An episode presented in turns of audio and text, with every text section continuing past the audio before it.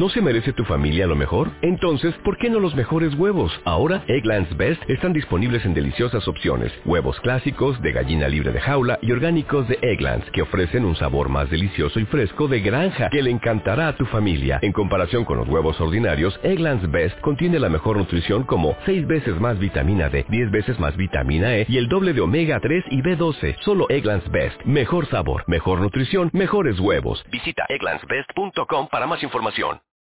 47. Creo que estoy decidida.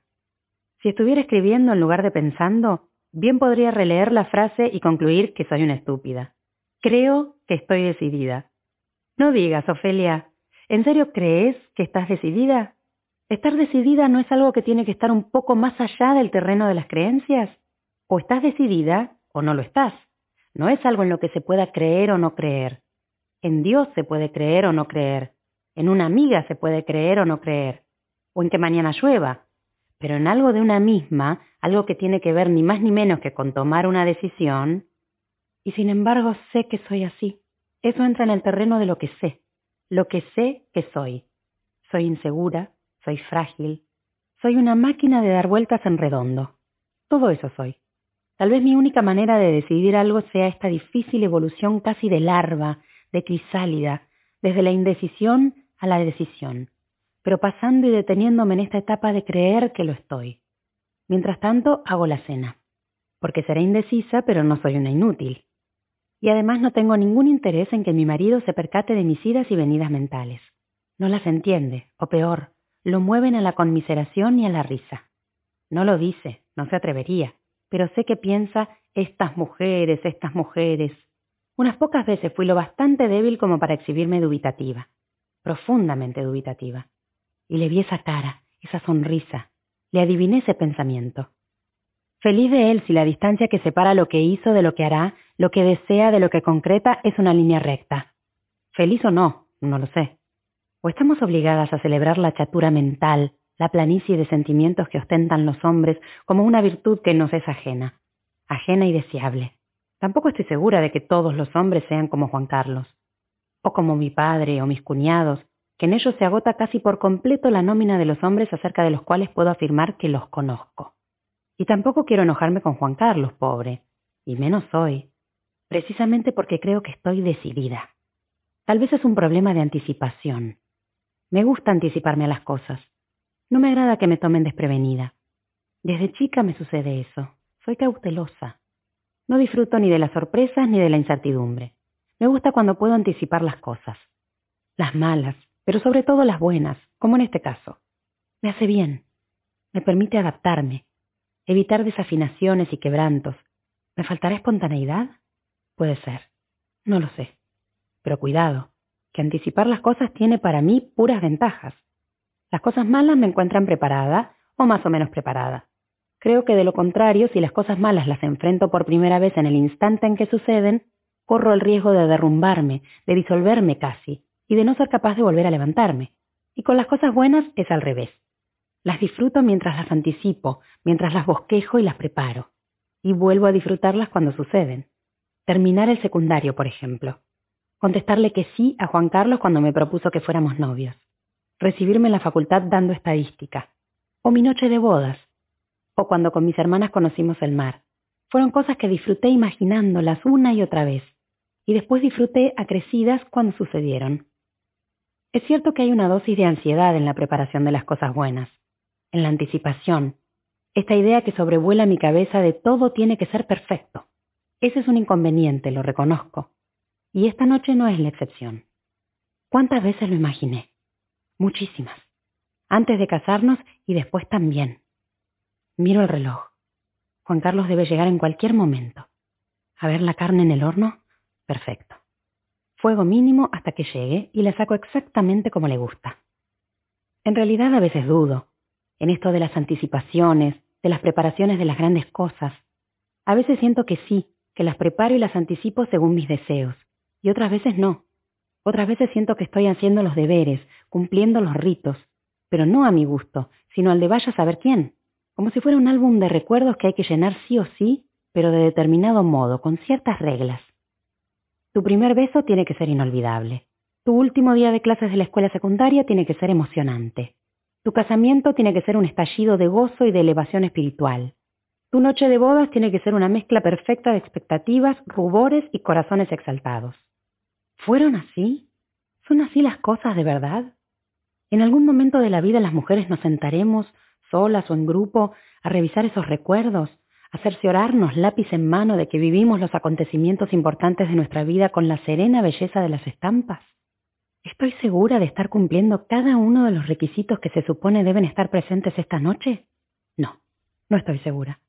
Pero de todos modos estoy decidida. Juan Carlos me elogia la comida. Le acepto el cumplido, pero le deslizo un ligero contraataque.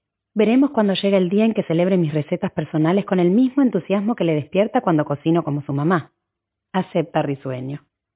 Levanta la mesa mientras lavo los platos. Sé que mi madre se horrorizaría de que ponga a mi marido, que viene de trabajar todo el día, a levantar los trastos. Y no hay Dios que le haga entender el hecho de que yo también estuve trabajando todo el día. Un marido lavando los platos haría que en el manual de mi madre esta noche no pudiera ser perfecta. En el mío sí, ¿qué tanto? De paso termino más rápido y así es que llego al dormitorio casi al mismo tiempo que él. Por el rabillo del ojo veo que está leyendo un libro. Voy al baño. Me tomo mi tiempo. Cuando vuelvo lo hago con la vista al frente, como si nada. Pero estoy segura de que se me quedó mirando, con esa cara de pavo que pone en situaciones como esta. Me acuesto como si nada y enciendo también mi velador. Abro el libro que estoy leyendo y hago como que sigo. Pero estoy pendiente de lo que vaya a hacer Juan Carlos. No lo miro, pero sé que está vuelto hacia mi lado contemplando mi rotunda desnudez. Escucho el ruido del colchón cuando se levanta, el ligero estremecimiento de frío que me provoca el movimiento de las sábanas, el sonido de sus pasos hasta la ventana. Ahora sí lo miro. Está de pie junto a las cortinas pesadas. Me interroga con el gesto. Sonreímos. Abrilas, le digo. Se apresura a obedecer. Vuelve a la cama y se sienta en el borde. Apaga su velador. Yo apago el mío. Nos vemos perfectamente con la luz que entra desde la calle por las rendijas de los postigos. Es la iluminación justa. Más luz me daría vergüenza. Veo que estira la mano hacia el cajón de su mesa de luz. Me incorporo en la cama y detengo su gesto con la mano. Veo que me mira y que disfruta mirándome. No, le digo, no te pongas nada. La luz no me basta para ver los detalles de su rostro, pero imagino la sorpresa. Intuyo también la alegría. Me acerco a él y busco su boca. Todavía se toma un segundo para preguntarme. ¿Estás segura? No le respondo. No hace falta. Enseguida le queda claro que sí que estoy absolutamente decidida. 48. Mamá espera que la tía Rita termine de pasar el lampazo poco menos que por el medio de nuestras piernas. No necesito preguntárselo para saber que la incomodan esas cosas de su cuñada. Todos los días viene Josefa a limpiar, a lavar la ropa y a planchar. Ahora en realidad viene tres veces por semana, porque para ellos tres es más que suficiente. Pero la tía le declaró la guerra a Josefa desde el primer día. Esta mujer limpia mal, lava peor y plancha como el demonio. Ni una ni diez, sino cien veces sacó el tema delante de papá con la idea de involucrarlo en su boicot. Pero papá se mantuvo en su actitud de siempre. La que decide es Luisa. Creo que eso es lo que más irrita a la tía, que cuando tiene que optar entre su mujer y su hermana, papá siempre opta por la primera. Entonces la estrategia de la tía es evidente, demostrar hasta el cansancio la impericia de Josefa para limpiar, que es un modo indirecto de demostrar la impericia de su cuñada para elegir al personal y para llevar adelante la casa. Con el lavado y el planchado la tía no se mete, porque está grande y no le da el cuero para abarcarlo todo. Con la limpieza más básica tampoco. Los suyos son los lustres. El lustre de los muebles, el lustre de los adornos, el lustre de los pisos, el lustre de la baranda y los escalones de la escalera. Durante la semana obliga a mamá y a papá a cruzar el living y el comedor en patines para no rayar el parqué. La vez pasada papá se pegó una patinada que casi lo sienta de traste en medio de la sala. Y la tía debió suspender por un par de meses su cruzada de sacarle brillo al brillo. Pero cuando las cosas se calmaron, volvió a la carga. Como ahora, que nos deja los patines junto a los pies para que no se nos ocurra levantarnos y caminar sin ellos cuando al fin vayamos a la cocina. Cuando considera lista su labor, se va con la cera, el trapo y el lampazo a la cima de la escalera que conduce a su antiguo dormitorio. En voz baja, para no alertarla, le pregunto a mamá. ¿Qué va a limpiar? Su pieza. ¿Pero su pieza ahora no es la que era mi dormitorio? No quiero decírselo a mamá, pero mi buena patada al hígado me da que la tía disponga ahora de la que fue mi habitación. Pero por otro lado es lógico. Con dos dormitorios vacíos en la planta baja, no tiene sentido que siga subiendo y bajando esa escalera, que además es empinada como un tobogán de plaza. Pero entonces no se entiende para qué sube. Una vez por mes repasa completa la habitación. Completa.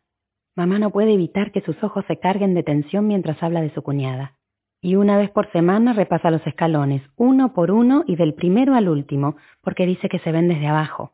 ¿Y se ven? Mamá pone cara de que no sabe ni le importa si se ven, pero que el asunto no tiene remedio.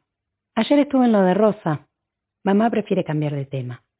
Yo esta semana no fui. Viste que suelo pasar los martes, que es el día que salgo temprano del ministerio.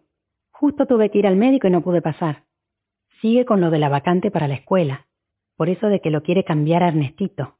Pero no es muy temprano para andar pensando en la vacante del año que viene. Cállate, que está encaprichada con que lo quiere mandar al San Jerónimo sí o sí. Y resulta que hay vacante en primero superior y en segundo, pero en cuarto grado no. ¿Y al médico fuiste por qué? Ya lo sé, por eso te pregunto. Pensé que Ernesto le había convencido de mandarlo al San Alberto, donde fue él. El domingo acá en casa parecía que sí. Pero viste cómo es tu hermana. Lo enroscó, lo enroscó y pidió una entrevista con el director del San Jerónimo. Pero contámelo del médico. ¿Y el director qué le dijo? ¿Qué van a ver, nena? ¿Qué van a ver? Pero contame de una vez por qué fuiste al médico y cómo te encontró. Que me estás asustando. ¿Por qué no me contestás lo que te pregunto, Ofelia, por el amor de Dios? La miro. Sonrío. Abro mucho, mucho los ojos. No, dice mamá. ¿Sí? ¿Sí? Yo sonrío más todavía. 49.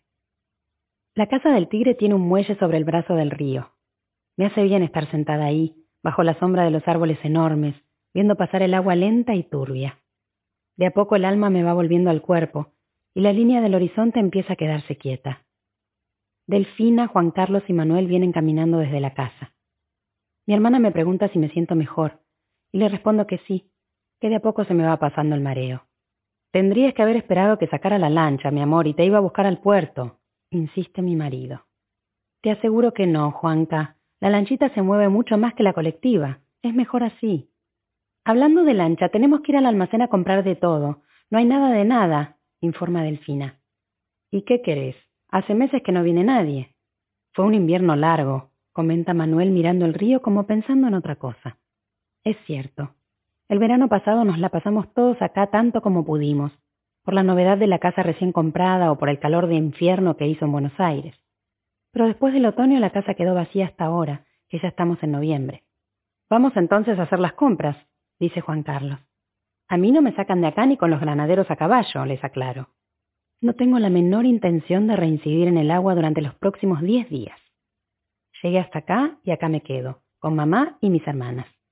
Y sería todo un detalle por parte de Dios que desatara una sequía tan enorme que pudiera volver al puerto del Tigre caminando por el lecho de los brazos del delta, evitándome otra hora de lancha. Una estupidez lo que acabo de pensar. Un horror más que una estupidez. La señora quiere arruinar este paraíso, que se mueran los árboles, las plantas y los pájaros con tal de no aguantarse otro mareo. A veces me pregunto si mi estado ha empeorado mi estupidez. ¿Los demás a qué hora llegan? pregunta Juan Carlos. En la lancha colectiva de las cinco. Estarán acá a las seis y diez, seis y veinte.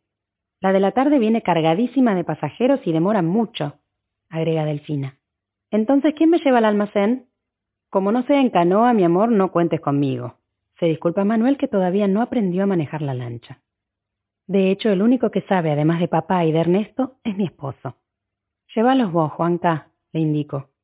Yo me quedo acá tomando fresco. ¿Seguro? Seguro.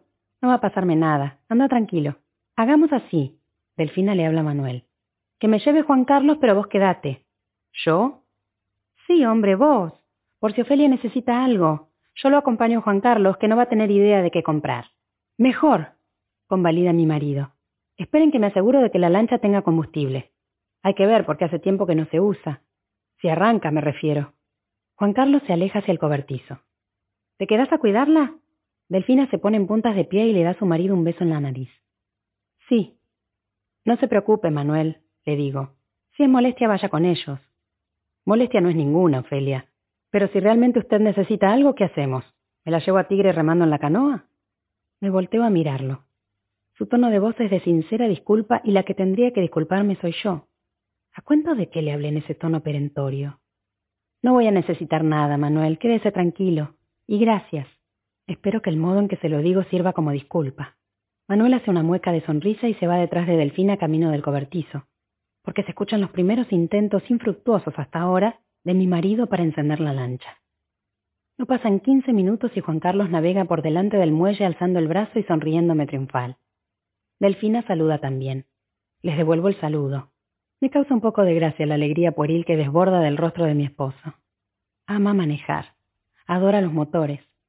Los quince minutos que invirtió en hacer arrancar el motor de la lancha deben haber sido una aventura. La mala noticia es que este nuevo triunfo frente a los desafíos de la mecánica renovarán su entusiasmo por la compra de un auto. Y yo me niego rotundamente a que nos metamos en semejante gasto antes de terminar de pagar el departamento. Falta poco, pero no quiero que nos embarquemos en deudas nuevas con la inflación y todo eso. Cuando el ruido de la lancha termina de perderse en el recodo del río, escucho un ruido. Es Manuel, que se sienta en la galería a leer el diario. ¿Se habrá ofendido por el modo en que le hablé? Tampoco será para tanto. Me incorporo y cruzo el parque hacia la casa. No veo a mi cuñado porque me lo tapa el diario desplegado. Apenas las piernas cruzadas se asoman por debajo de la sábana de papel. Tiene un cigarrillo encendido en la mano. Cuando subo la escalera baja el diario y me divisa. ¿Alguna novedad trascendente en el mundo? Veamos. Hubo algunas detenciones a raíz del plan Conintes. Frondizi acaba de desmentir por centésima vez su renuncia y la iglesia sigue de punta contra el pobre Frondizi. Eso porque no la quiero aburrir con el autoabastecimiento de petróleo. También puedo actualizarle la nómina de países africanos que se independizaron este año. Madagascar, Costa de Marfil, Alto Volta, le agradezco el panorama, muy completo. Me siento en la galería. Un recuerdo sombrío se me cruza por delante. ¿Alguna novedad con lo de Pedro? Por ahora ninguna. No decimos más al respecto. Mi eufemismo por lo de Pedro es que lo echaron de Entel por el paro y la protesta que se mandaron los de su sindicato el mes pasado. Intervino el ejército, hubo un incendio. Al final Pedro se quedó sin trabajo. Como Manuel tiene mucha llegada con los radicales intransigentes de Frondizi, estuvo intentando que revisaran la medida, pero al parecer no consiguió nada, al menos hasta ahora. El humo del cigarrillo viene hacia mi lado y toso. Manuel se apresura a apagarlo. Perdone. No, no tiene por qué. Es raro, pero desde que estoy embarazada me da asco el cigarrillo. Dicen que a las embarazadas puede hacerles daño. Si es por eso, y si le hago caso a la obstetra, tendría que colgarme de un gancho desde ahora hasta el mes de abril para no correr riesgos, digo. Manuel pliega el diario y lo deja sobre la mesa. ¿Y cómo... cómo... se siente bien en general? Habla y gesticula como intentando ayudarse. Ya me ha pasado más de una vez en estos meses. Para los hombres hablar de un embarazo presenta dificultades similares a las que puede plantear la inmortalidad del alma o la bomba de hidrógeno. Sí, perfectamente. Salvo por cosas como lo que le digo del cigarrillo. Manuel asiente. Supongo que calcula que ya preguntó lo suficiente. Momento. ¿Por qué soy tan cruel con este hombre? ¿Por qué no le concedo jamás la mínima indulgencia? Siempre en guardia, siempre con los puños precautorios en alto. ¿Sabe qué pienso, Manuel? Que si entre nosotros no hubieran surgido esas conversaciones que surgieron, podríamos haber sido grandes amigos. ¿Y eso? ¿De qué rincón de mi océano de estupidez salió ese ataque de sinceridad volcánica e imbécil? Manuel me mira y pestañea muchas veces. Esa es siempre la forma de su perplejidad. ¿Lo habré ofendido? No sé qué responderle, Ofelia. No me responda nada. Disculpe. Fue una... Mejor me voy. No, por favor, quédese. No se vaya. Y no me pida disculpas. Le digo que no sé qué responderle, porque yo también me lo he preguntado muchas veces. Me puedo sentir menos estúpida entonces. O acompañada en su estupidez, en todo caso. Sonreímos y pasamos algunos minutos sin decirnos nada. Pero es evidente que Manuel se ha quedado rumiando lo que acabamos de decir, porque retoma abruptamente la conversación. Lo que me parece es lo siguiente, Ofelia. Creo que voy a ser su amigo toda la vida, pero al mismo tiempo nunca voy a ser su amigo. O a conformarme con serlo, supongo. ¿Por qué me dejé llevar hasta este berenjenal? Corrijo, no me dejé llevar. Yo misma me metí en él. Nos metí. ¿Y ahora cómo salgo? ¿Quiero salir? No, no quiero. Sé que no quiero. No al menos hasta que le diga a Manuel algunas cosas que llevo mucho tiempo pensando. ¿Sabe qué pasa? Arranco y pienso que no, que Manuel no sabe qué pasa, si ni yo misma sé qué pasa, o a dónde pretendo ir con este conato de conversación que no lleva a ninguna parte. Que hace tiempo que vengo pensando que las otras personas, todas las otras personas, que los demás... Dios, ¿por qué es tan difícil hablar con usted? Tiene razón, disculpe. Mis interrupciones deben estar enloqueciéndola. No puedo evitar reírme. Estoy tan nerviosa que siento un impulso de vencer el asco y encender uno de los cigarrillos de Manuel. Pero mejor no. El médico dijo que puede hacerle daño al bebé. Lo que digo es esto. Usted no es mi amigo, pero no porque no pueda o porque no se lo merezca, sino porque yo no quiero permitírselo, o no quiero permitírmelo. Es más, ¿usted escuchó lo que acabo de decirle? ¿Qué hay con eso? ¿Qué hay con eso? Mírenos, míreme. Estamos casados, pero con otras personas. Una de ellas mi hermana. Y estoy embarazada. Lo he notado. Les pido por favor que hablemos en serio, Manuel, por Dios bendito. No se enoje, que le va a hacer mal. Además no tiene por qué hacerse cargo. Lo que dijimos, lo que sentimos, quedó claro hace tiempo, Felia. Era un problema mío. Usted lo dijo, yo lo entendí. No se preocupe. Pero eso sí, como le dije recién, no me sería sencillo ser su amigo. Los amigos, lo que quería decirle es que las otras personas nos influyen. Todas las personas, a todos, a usted, a mí, a todos. Bueno, no todas las personas, pero las personas que nos importan. Y los amigos son, además de la familia, quienes más nos importan. Manuel me observa. Sé que no entiende una palabra de lo que digo, o el sentido de lo que digo. Si ni yo misma tengo ni idea de hacia dónde pretendo dirigirme con esto que le digo. No me resulta fácil decirle esto, Manuel, porque no me resulta fácil pensarlo. Pensarlo es aceptarlo, y me cuesta mucho aceptarlo. Siento que usted es una especie de satélite. No, satélite no, porque un satélite es algo menor, un agregado, un apéndice. Y no, usted es un planeta, su propio planeta. Dios, ¿qué estoy diciendo? Resoplo. ¿Vio que los planetas ejercen fuerzas gravitatorias unos sobre otros? Bueno, usted es un planeta que anda por ahí y yo siento que cada cosa que hago, cada decisión, cada cosa importante que me pasa, usted también está en eso. Aunque sea por omisión, pero está. Manuel enciende un cigarrillo. Se ve que los nervios son más fuertes que su cautela. No me mira. Deja los ojos fijos a lo lejos, en el río. Desde que lo conozco, desde que llegó a mi vida, o a la de Delfina, en verdad, para acercarme o para todo lo contrario, las cosas que he hecho, las cosas que soy, el modo en que las hice, el momento en que las hice. Si usted no hubiera estado, habría sido distinto. Listo, no voy a decir más.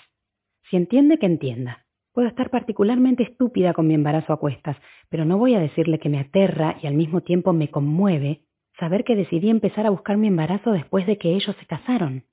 No es una revancha ni un acto de despecho, nada de eso. Desde que estoy de novia con Juan Carlos pienso en formar una familia con él. Pero el momento, eso, el momento. ¿Quién me asegura que yo no le propuse a mi marido que empezáramos a buscar justo después del casamiento de Delfina y como un modo de quemar las naves o seguir quemándolas, un modo de continuar edificando murallas para separar a este hombre de mi vida? Y estoy feliz de estar embarazada, y estoy feliz de que Juan Carlos sea mi marido, pero lo que me angustia es que el hijo que voy a tener será quien sea, y no otra persona, precisamente porque decidí que quería tenerlo en ese momento. Es aterrador. Por supuesto que en esa constelación cósmica están las decisiones de Juan Carlos y las mías, y un montón de factores que no entran en la categoría de decisiones porque no son decisiones de nadie. Pero también está Manuel orbitando alrededor de mi vida. Me parece que está equivocada, Ofelia. No tiene sentido que... No estoy equivocada, y sí tiene sentido sobreviene un largo silencio entre nosotros. Calculo que Juan Carlos y Delfina deben estar por volver, pero todavía tengo algo más para decir y no quiero quedarme sin tiempo.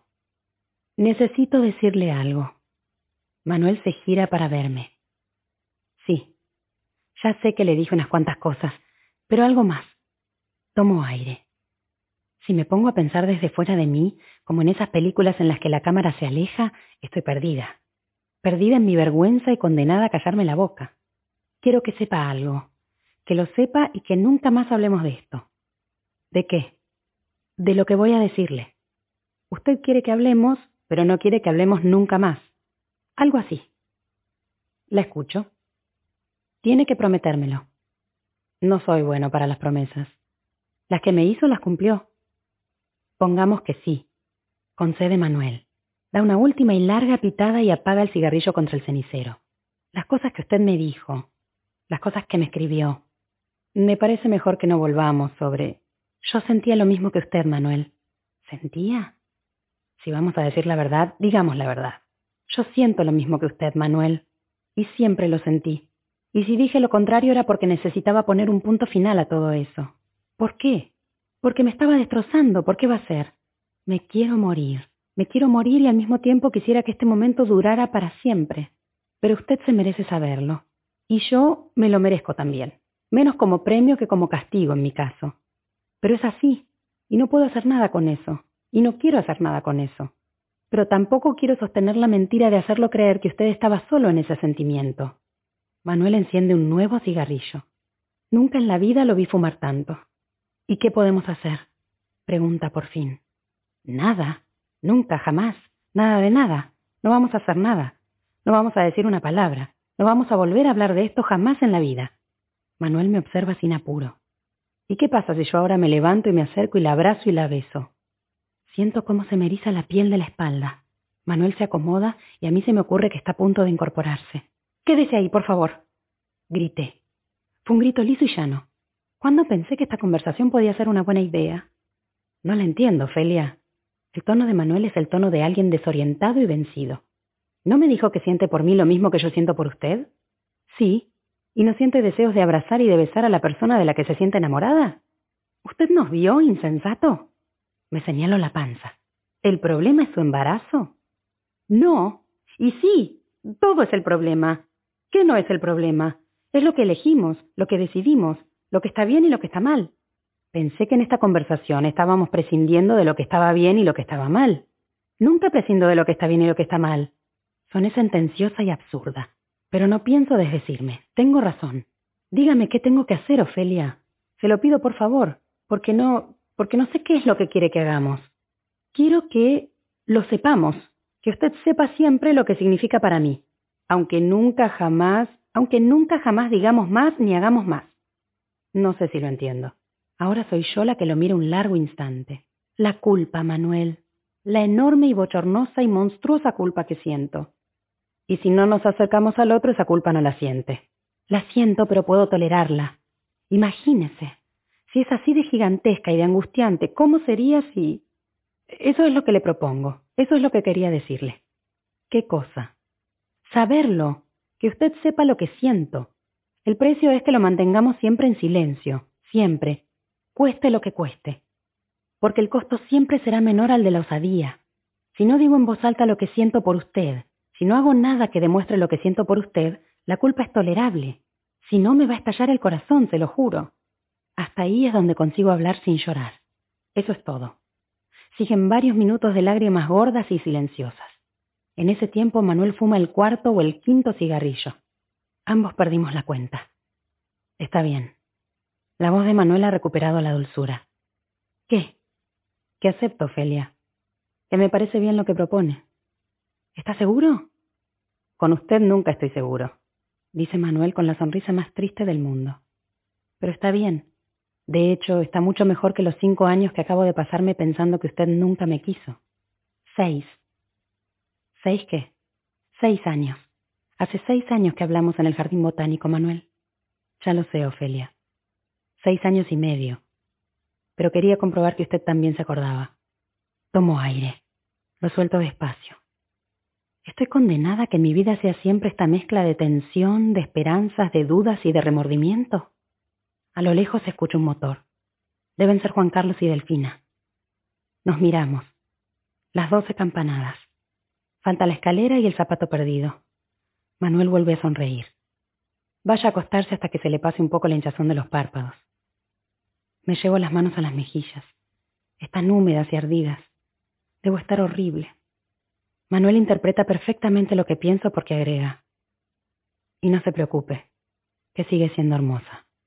A mi pesar sonrío, mientras camino hacia adentro y empiezo el febril recuento de la escena, sabiendo que en los próximos días voy a repasar una y otra vez cada frase y cada silencio y cada expresión de su cara. En mi cabeza retumba una única idea. Me dijo que sigo siendo hermosa. Me dijo que sigo siendo hermosa. 50. A veces miro esa foto cuando voy a casa de papá y mamá. Es una foto de mi familia materna. En el centro sentados, mis abuelos Francisco Zurbarán y Modesta Fuentes. De pie rodeándolos sus cinco hijos. Mis tíos Francisco, Modesta, Rosa y María y mi madre Luisa. Le he preguntado a mamá la fecha de esa foto, pero no me pudo dar certeza. Hizo lo que una hace en estos casos, tomar alguna referencia. Como es la casa de Chacarita, la de la calle Zavala, tiene que ser antes de 1910, cuando se mudaron a Pacífico. Y el vestido negro que tiene puesto la abuela Modesta lo cortaron y lo cosieron con la tía Rosa, con lo que tiene que ser después de 1907, porque en ese año fue que la tía entró a la Academia de Corte y Confección. Cada vez que la miro me sucede lo mismo. Me pregunto qué está pensando cada uno de ellos en ese momento, o los diez minutos anteriores a que el fotógrafo tome la foto. Es un día común de 1908 o 1909. Lo pienso desde 1961 y me digo, qué antigüedad. ¿Cómo sería vivir en ese momento? Pero en ese momento vivir en 1909 no es ninguna antigüedad. Es el presente, es la vida y punto. Es normal que sea 1909 como ahora es normal que sea 1961. ¿Qué pensará mi hija en 2015 si ve una foto de este año? ¿Se dirá así en 2015 o se dirá en el 2015? Falta tanto que no puedo ni representármelo. Ese día es normal, y es 1908 o 1909. La abuela les habrá avisado que venía el fotógrafo para que estuvieran todos, puntuales, limpios, bien vestidos. Y así están en la foto. No sonríen mientras posan. Miran serios, sin pestañear. En las fotos familiares de ahora las personas tienden a sonreír. ¿Cómo será en el futuro? ¿Habrán sacado la foto antes o después del almuerzo? ¿Qué habrán hecho después? ¿Se habrán quedado las mujeres poniendo orden en la sala? ¿Habrá vuelto el abuelo a trabajar al almacén? Siempre pienso esas cosas cuando miro esa foto de mamá. Pero sobre todo pienso en una idea. Esas personas que posan para la foto, ese día, sentían algo, temían algo, deseaban algo, sentían enojo por algo, sentían culpa por algo, cifraban esperanzas en algo, todas ellas los dos adultos y los cinco jóvenes. Y enseguida pienso en otra cosa. ¿Qué queda hoy de todos esos algos? Por empezar, cuatro de esas siete personas ya están muertas, los abuelos, el tío Francisco y la tía Rosa, de manera que sus sentimientos, sus enojos y sus esperanzas se han evaporado. Pero aún en los que sobreviven, ¿se acordará hoy mamá cuando mira esa foto de lo que pensaba, temía y quería ese día? Yo por mi parte salgo en un montón de fotos en muchas más de aquellas en las que salieron ellos. Este verano, sin ir más lejos, sacamos dos rollos enteros en las vacaciones. ¿Estaré viva dentro de 50 años? ¿Qué quedará en mí dentro de medio siglo? De los deseos, los temores, los enojos, las esperanzas que cruzaban mi vida en las fotografías de este verano. Probablemente poco. Probablemente nada. Y si queda poco o si queda nada, ¿dónde estarán la culpa, la angustia, el desasosiego? ¿Seguirán ahí? ¿Siempre conmigo? 51. No lo logro siempre. A veces no funciona y lo que triunfa es la melancolía, o la bronca, o la angustia, o una mezcla rotunda de las tres. Pero cuando lo consigo siento que toco el cielo con las manos, que soy dueña de una felicidad difícil y merecida, propia, una felicidad propia, mía, edificada a pesar de todos mis errores, o encima de ellos, o gracias a ellos. ¿Qué me dicen de don Arturo? Lo hizo renunciar a Toranzo Montero. Está diciendo papá con el ligero entusiasmo que le producen siempre los escandaletes de la política. Frondizi está perdido como turco en la neblina, interviene Ernesto. ¿Perdido? se solivianta Manuel. ¿Ejercer la autoridad presidencial y expulsar a un militar desobediente es estar perdido? Mira lo que pasó con el ministro de Economía, Manuel. Se mete Juan Carlos. Cuando asumió lo puso a... ya me olvidé cómo se llamaba. Aldo Ferrer. Eso, Ferrer. Y después lo sacó como rata por tirante y lo puso al Sogaray, porque al Sogaray era esto y aquello y lo demás allá. Y ahora lo saca al Sogaray y lo pone a Alemán. Ya los quería ver a ustedes, a ver qué hacen. Ya nos vas a ver, se entusiasma Ernesto. Claro, porque Balbín es la solución para la patria, responde Manuel desdeñoso. No digo la solución, pero comparado con este aprendiz de comunista, ataca Ernesto. ¿Comunista? Frondizi comunista. No se pongan así, tengamos la fiesta en paz, interviene Rosa, pero nadie le presta atención. No será comunista, de acuerdo, concede Juan Carlos, pero tampoco es muy normal que se lleve como carne y uña con los cubanos y todo eso. ¿Y eso por qué? ¿Acaso no puede? Si quiere llevarse más o menos bien con Estados Unidos, no, no puede. Una cosa es llevarse bien y otra ser un país de genuflexos, querido. Manuel insiste enérgico. A ver cuando te corten los créditos y vos y Frondizi no se ponen genuflexos. Interviene otra vez mi marido. Me sorprende, Manuel, tu recién nacido nacionalismo. Habla Pedro por primera vez. Gratamente, pero me sorprende. Si discuten media hora más, vas a terminar reivindicando la tercera posición. Antes muerto, cuñado. Nunca digas nunca. Mira, Pedro. De nuevo Ernesto. Lo único que nos falta es andar resucitando fantasmas como tu querido general. Ningún fantasma. El líder político más influyente de la Argentina. Decile que vuelva el líder. ¿Qué va a volver? opina Juan Carlos. Si sabe que lo meten preso. Por patriota y peronista, se enciende Pedro. ¿Es necesario? Empieza a angustiarse papá. ¿Podemos cambiar de tema? Delfina también advierte que la cosa puede desmadrarse. Me sorprende, querido Juan Carlos, que critiques al gobierno que te permitió comprarte un auto nuevo. Manuel parece dispuesto a volver sobre la defensa de Frondizi. ¿Y qué tiene que ver, Manuel? Me lo compré con mi trabajo. ¿Qué tiene de malo? Ernesto se alía con Juan Carlos tal vez tocado por el comentario porque acaba de cambiar su coche. De malo nada, pero si viviésemos en la dictadura comunista que cuenta acá Juan Carlos, difícilmente podrían darse gustos semejantes. Ningún gusto, Manuel. Me rompo el lomo trabajando, ahorré y me lo compré. Peor sería que las cosas siguieran como en el pasado, cuando todo era pan y circo y regalos para los chupamedias del régimen. ¿Siempre caigo yo en la volteada? Se indigna Pedro, pero sin tomárselo del todo en serio. ¿No les parece que va siendo tiempo de que asuman que los problemas de la Argentina actual los crearon ustedes? ¿Nosotros? Papá abre mucho los ojos. Sí, ustedes, los contras. Mabel se gira hacia mí y comenta ecuánime observando a papá. Le va a dar un soponcio. Ajá. Coincido en voz baja para no interrumpir a los gritones. Mamá se incorpora y echa mano a los platos sucios que tiene más cerca. Como si tuviésemos un resorte, las cuatro hacemos lo mismo. La tía Rita, como una majestad exótica, observa desde su sitio juzgando a cada uno, y condenándolo lo doy por descontado. Los hombres siguen en lo suyo.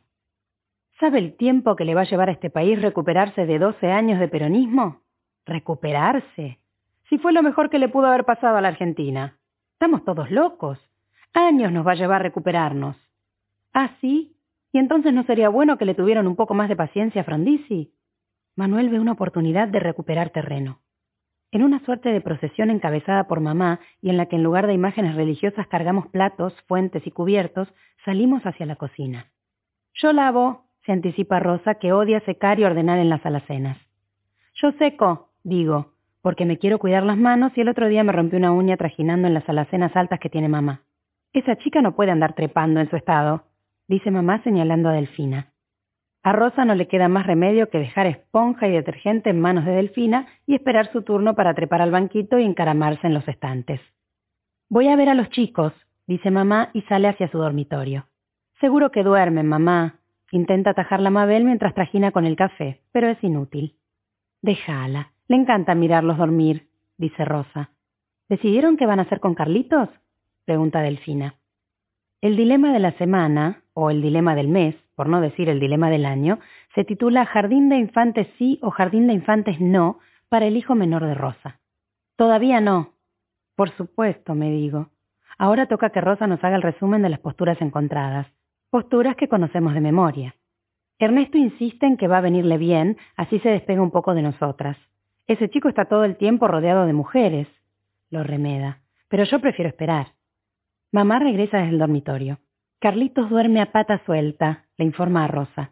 y la nena está en la misma posición en que la acostaste, me dice a mí. Ay, voy a verlos. Delfina aprovecha que ha terminado con los platos y se aleja con el balanceo que le imprime la panza. Todavía es chiquito. Interviene Mabel, que se ha sentado a la mesa de la cocina a esperar el hervor del agua, cruzada de piernas, con esa elegancia indolente que las demás le envidiamos. Eso es lo que digo yo. ¿De qué están hablando? se interesa mamá. De Carlitos y el jardín de infantes. ¿De qué va a ser? vuelvo a preguntarme. A veces pienso que no hemos hablado de otra cosa desde el mes de mayo.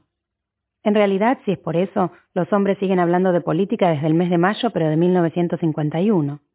¿Por qué me fatigan nuestros temas y no los de ellos? ¿Porque son los nuestros? ¿O porque los nuestros son menos apasionantes que los de ellos? Uy, dale con esos inventos de ahora. Mamá sacude la cabeza mientras elige el repasador para limpiar la mesa del comedor. Ninguna de ustedes fue al jardín de infantes. Ahí tenés un argumento de peso para mandarlo a Carlos mañana mismo, Rosa. Le digo seria. Mira si termina saliendo como Mabel. Cruzamos con ella una mueca burlona. Podrías ponerte con el café, ¿no? La sugerencia de mamá es para Mabel. O es impresión mía o ya rompió el hervor.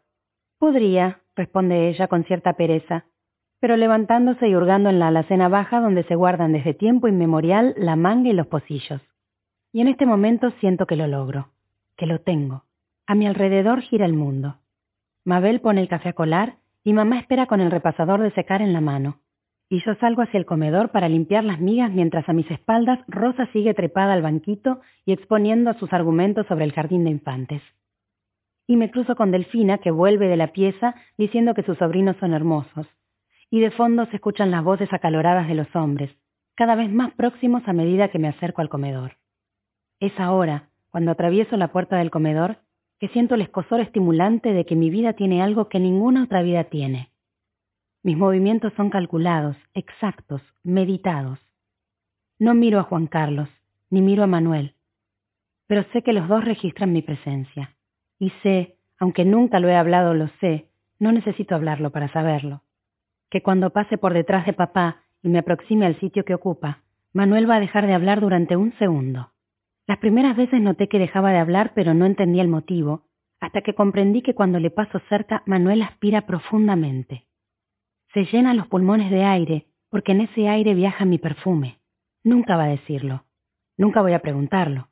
Porque la clave está en que las cosas sucedan sin palabras, en que sean en silencio, del mismo modo que yo soy capaz de recordar cada palabra, cada frase, cada argumento de los que Manuel esgrime defendiendo a Frondizi o criticando a los militares o distanciándose de Pedro o asusando a Juan Carlos.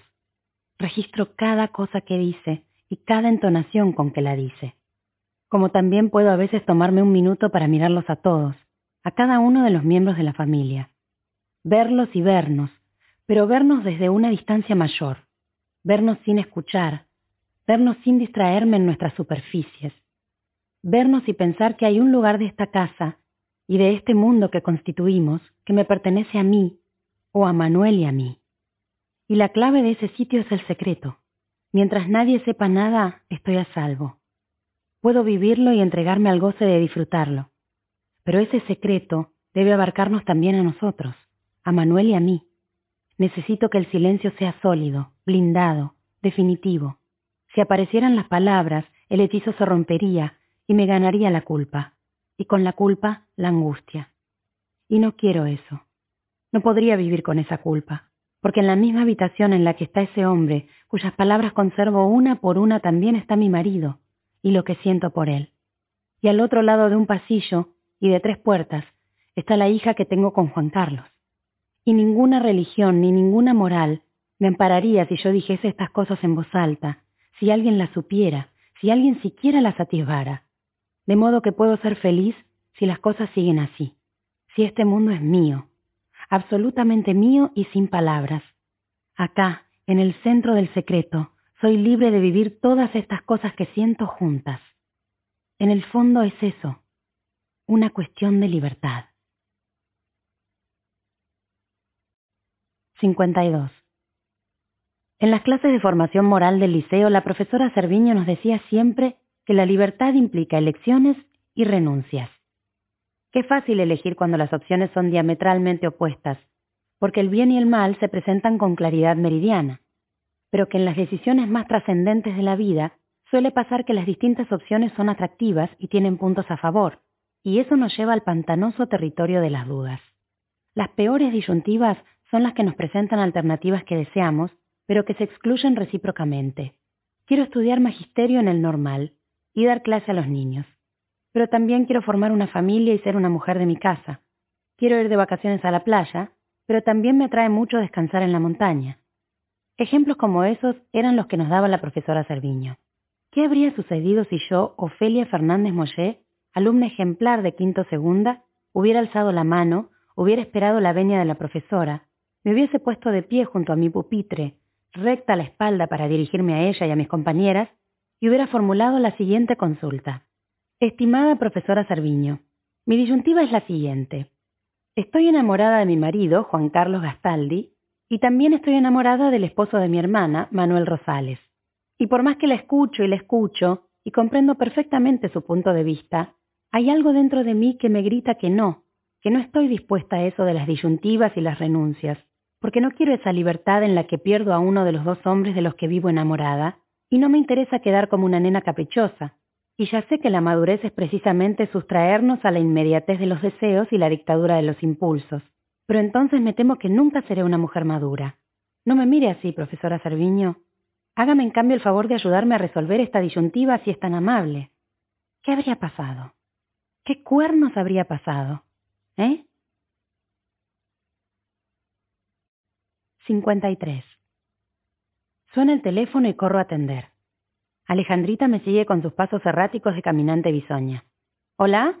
Espero que mi voz no trasluzca mi tensión, mi absoluto desborde, mi necesidad imperiosa de que en el reloj den las cinco. Hola, Lita. ¿Delfina? ¿A cuento de que volvió a llamarme mi hermana? ¿No nos pusimos de acuerdo en los detalles ayer a la tarde? La sola posibilidad de que se trastoquen mis planes me pone al borde de la desesperación. Intento ocultar mi inquietud cuando le pregunto. Hola, Finita, ¿qué decís? Quería avisarte que no hace falta que vayas hoy hasta casa. Ya está. Debí suponerlo. Si algo podía torcerse, iba a torcerse. Una piedra descomunal me oprime de repente el pecho. ¿Por? Hace un rato la llamé a mamá para ver cómo andaba papá del dolor ese de cintura, y me atendió la tía Rita, y se ofreció ella para ir a mi casa y ocuparse. Pensa rápido, Felia, pensa rápido. Pero es un lío, Delfina. Esas cajas están arriba de todo, en la baulera de tu dormitorio, ¿no es así? ¿Y qué? Que si la tía se trepa hasta ahí, se va a romper el alma, nena. No, querida, va a estar Manuel. Él las baja de la baulera y la tía se las lleva para lo de mamá en un taxi. Intento pensar. Sé que debo llenar el silencio porque es un silencio ilógico. Y de mí depende que ese silencio ilógico no se convierta en un silencio alarmante y que ese silencio alarmante no se convierta en un silencio sospechoso. Pero no hay derecho. No hay derecho a que mi única posibilidad de ver a Manuel, de conversar con él cinco minutos a solas, acabe de desintegrarse en el aire. Como quieras, digo por fin. ¿Eso es todo? Así de simplemente voy a claudicar. Lanzo un manotazo postrero. ¿Y a qué hora quedaron con la tía? A las cinco. ¿Por qué? Es muy razonable que mi hermana me pregunte por qué. Y es muy razonable que la tía vaya a las cinco. Era la hora a la que iba a ir yo. Ahora va la tía, lo más natural del mundo. Todo mi plan hecho polvo en el piso. Mi única esperanza desvanecida. Esperanza chiquita, consuelo minúsculo. Pero algo era algo. Manuel, Delfina y la Beba se van a radicar a Mendoza. ¿Me gusta la idea? No, la aborrezco. Me hace pedazos que se vaya. Cambia mucho que vivan en Mendoza. Si de todas maneras me niego a hablar con Manuel de lo que sentimos. ¿Sirve de algo verlo los domingos en la mesa familiar? ¿Querernos así a la distancia? Sí, cambia todo. Sí, sirve de algo. Sí, me hace mucho daño que se vayan. No puedo hablar con nadie de lo que significa eso para mí. Pero en medio de mis insomnios se me ocurre un plan. Voy a encontrarme a solas con Manuel, aunque sea dos minutos, para mirarlo a los ojos, para que viéndome mirarlo sepa cuánto me desespera que se vaya, cuánto lo voy a extrañar. Y trazo mi plan urgente. Le hablo a mamá de los adornos navideños de Delfina, que son un primor, y que es una pena que queden ahí arrumbados vaya una a saber hasta cuándo. Mamá está de acuerdo en que sería mucho mejor tenerlos en su casa para que los disfrute la familia. Yo celebro la idea como si fuese suya y no mía. Espero unos días a que Delfina se instale en Mendoza con María del Carmen. Manuel sigue acá ultimando los trámites de su traslado. Hablamos por teléfono con Delfina y le comento, como quien no quiere la cosa, lo de los adornos. Le parece perfecto que los tenga mamá mientras tanto. Le parece perfecto que combine con Manuel para pasar a buscarlos y llevarlos a lo de mamá. Yo combino para hoy a las cinco de la tarde. Desde que me levanté vengo tachando los minutos. Y se me desboca el corazón, pero me tranquilizo diciéndome que todo encastra las mil maravillas. Todo encastra hasta que hace dos minutos Delfina me dice que la tía Rita arregló con Manuel ocuparse del asunto. ¿Hola? La voz de Delfina tiene la urgencia de quien supone que la comunicación se ha cortado. Hola, hola, acá estoy. Pensé que se había cortado. Creo que sí, que se cortó, pero volvió. Pues estás a mentir, mintamos. Ahora te escucho bien. No sé para qué, pero te escucho bien, me digo. Listo. No hay nada que hacer. Estoy vencida. Mejor cortada, Delfina. La larga distancia te va a salir un ojo de la cara. No te preocupes, nena, paga el banco. No digas. Intento darle a mi voz un tono despreocupado que no refleje mi ánimo de entierro. ¿Estás segura? Segurísima. Fue una de las cosas que le pregunté a Manuel cuando me vino con la novedad del traslado. Si no puedo hablar con mamá y con las chicas como si siguiéramos todas en Palermo, no me mudo ni loca. No sabía. Respondo, y sospecho que es la primera vez en esa conversación que digo la verdad sin segundas intenciones. Sí, sí, es seguro. ¿De las chicas sabes algo? Mabel estuvo ayer por casa. Con Rosa no hablo desde el miércoles. Seguimos hablando unos minutos. Alejandrita, al comprobar que su madre sigue ignorándola, me tironea de la pollera. Le hago gestos de que me espere. Tapo la bocina del teléfono y le susurro que estoy hablando con la tía Delfina. Se desentiende de mí y vuelve a la cocina. Cuando corto la comunicación me quedo pensando. Ahí estoy, en el espejo, maquillada con esmero, ataviada con mi blusa más bonita y mi pollera de flores, y todo al divino botón. Camino como un espectro hacia la cocina. Ahí está Alejandra pintando con los lápices de pasta. Alza el rostro, me sonríe y vuelve a lo suyo. Por la ventana entra un haz de luz franco, poderoso, que se estrella sobre la mesa y según los movimientos de sus manos hace brillar los dedos de mi hija. La escena es tan hermosa que me aporta la congoja que me faltaba. No tengo derecho a ponerme así. No tengo derecho a nada. Mejor dicho, tengo que aprovechar. Aprovechar que no he perdido derechos que debería haber perdido pensando y sintiendo cosas que no debería haber pensado ni sentido. Una señal de Dios. Eso es lo que es.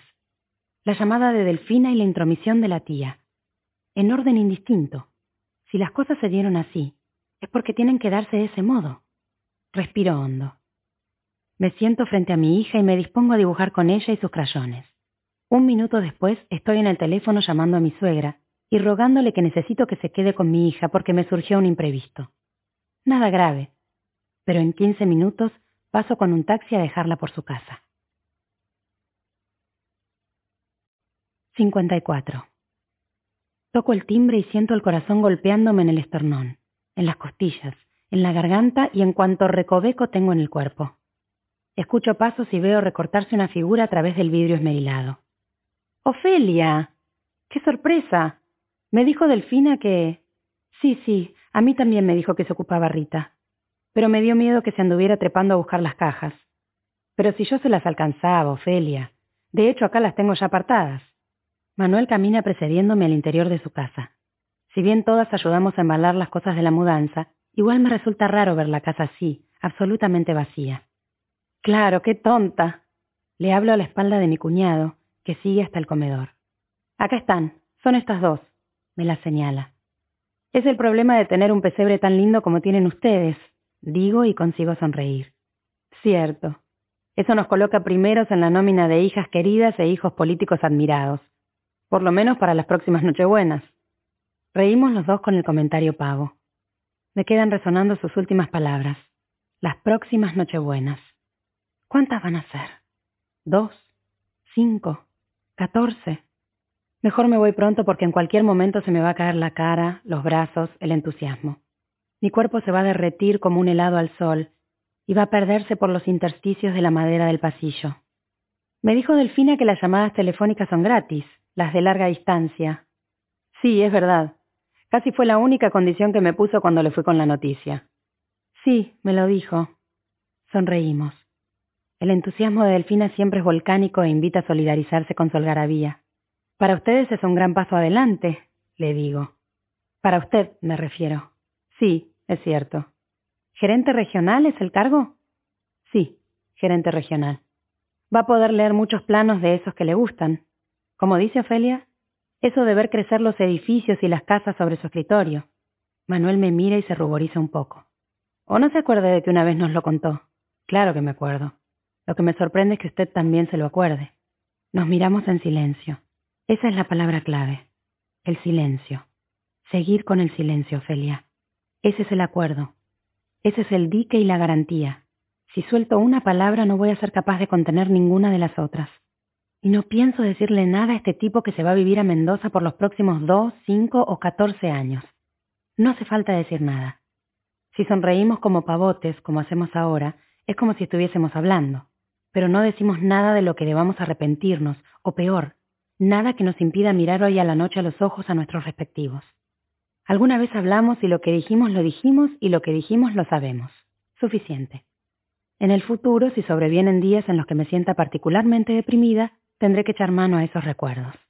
¿Quiere que la lleve hasta la puerta? Tendríamos que llamar un taxi. Estoy tan absorta en mis pensamientos que poco me falta para preguntarle de qué está hablando. Las cajas, claro. No pensé todavía lo que voy a decir cuando llegue a lo de mi madre con las cajas una hora antes de que la tía Rita salga para acá a buscarlas. No lo pensé. No pensé nada. Me limité a necesitar verlo una vez más a solas antes de que se fuera. Sí, está bien. O lleve usted la más pesada y yo llevo la más chica. Manuel asiente y camina por el comedor vacío hacia las cajas, que están a mis espaldas. Pero cuando me doy vuelta no está a dos metros más allá, agachado para levantar la que tiene el pesebre y las luces eléctricas. Está a dos pasos de mí, mirándome. Te quiero tanto, dice Manuel de repente. Y antes de que yo pueda reaccionar, me ha pasado los brazos por detrás de la cintura y aproxima sus labios a los míos. Me está besando. Por un instante estoy a punto de retroceder sacudir la cabeza, pegar un grito. Por suerte es nada más que un instante.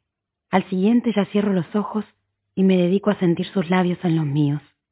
También siento mi corazón galopando y sus manos en mi espalda a la altura de la cintura, y el perfume de su piel y la temperatura de esos labios que no paran de besarme, y su espalda debajo de mis dedos, lo que significa que no solo estoy devolviéndole el beso, sino el abrazo.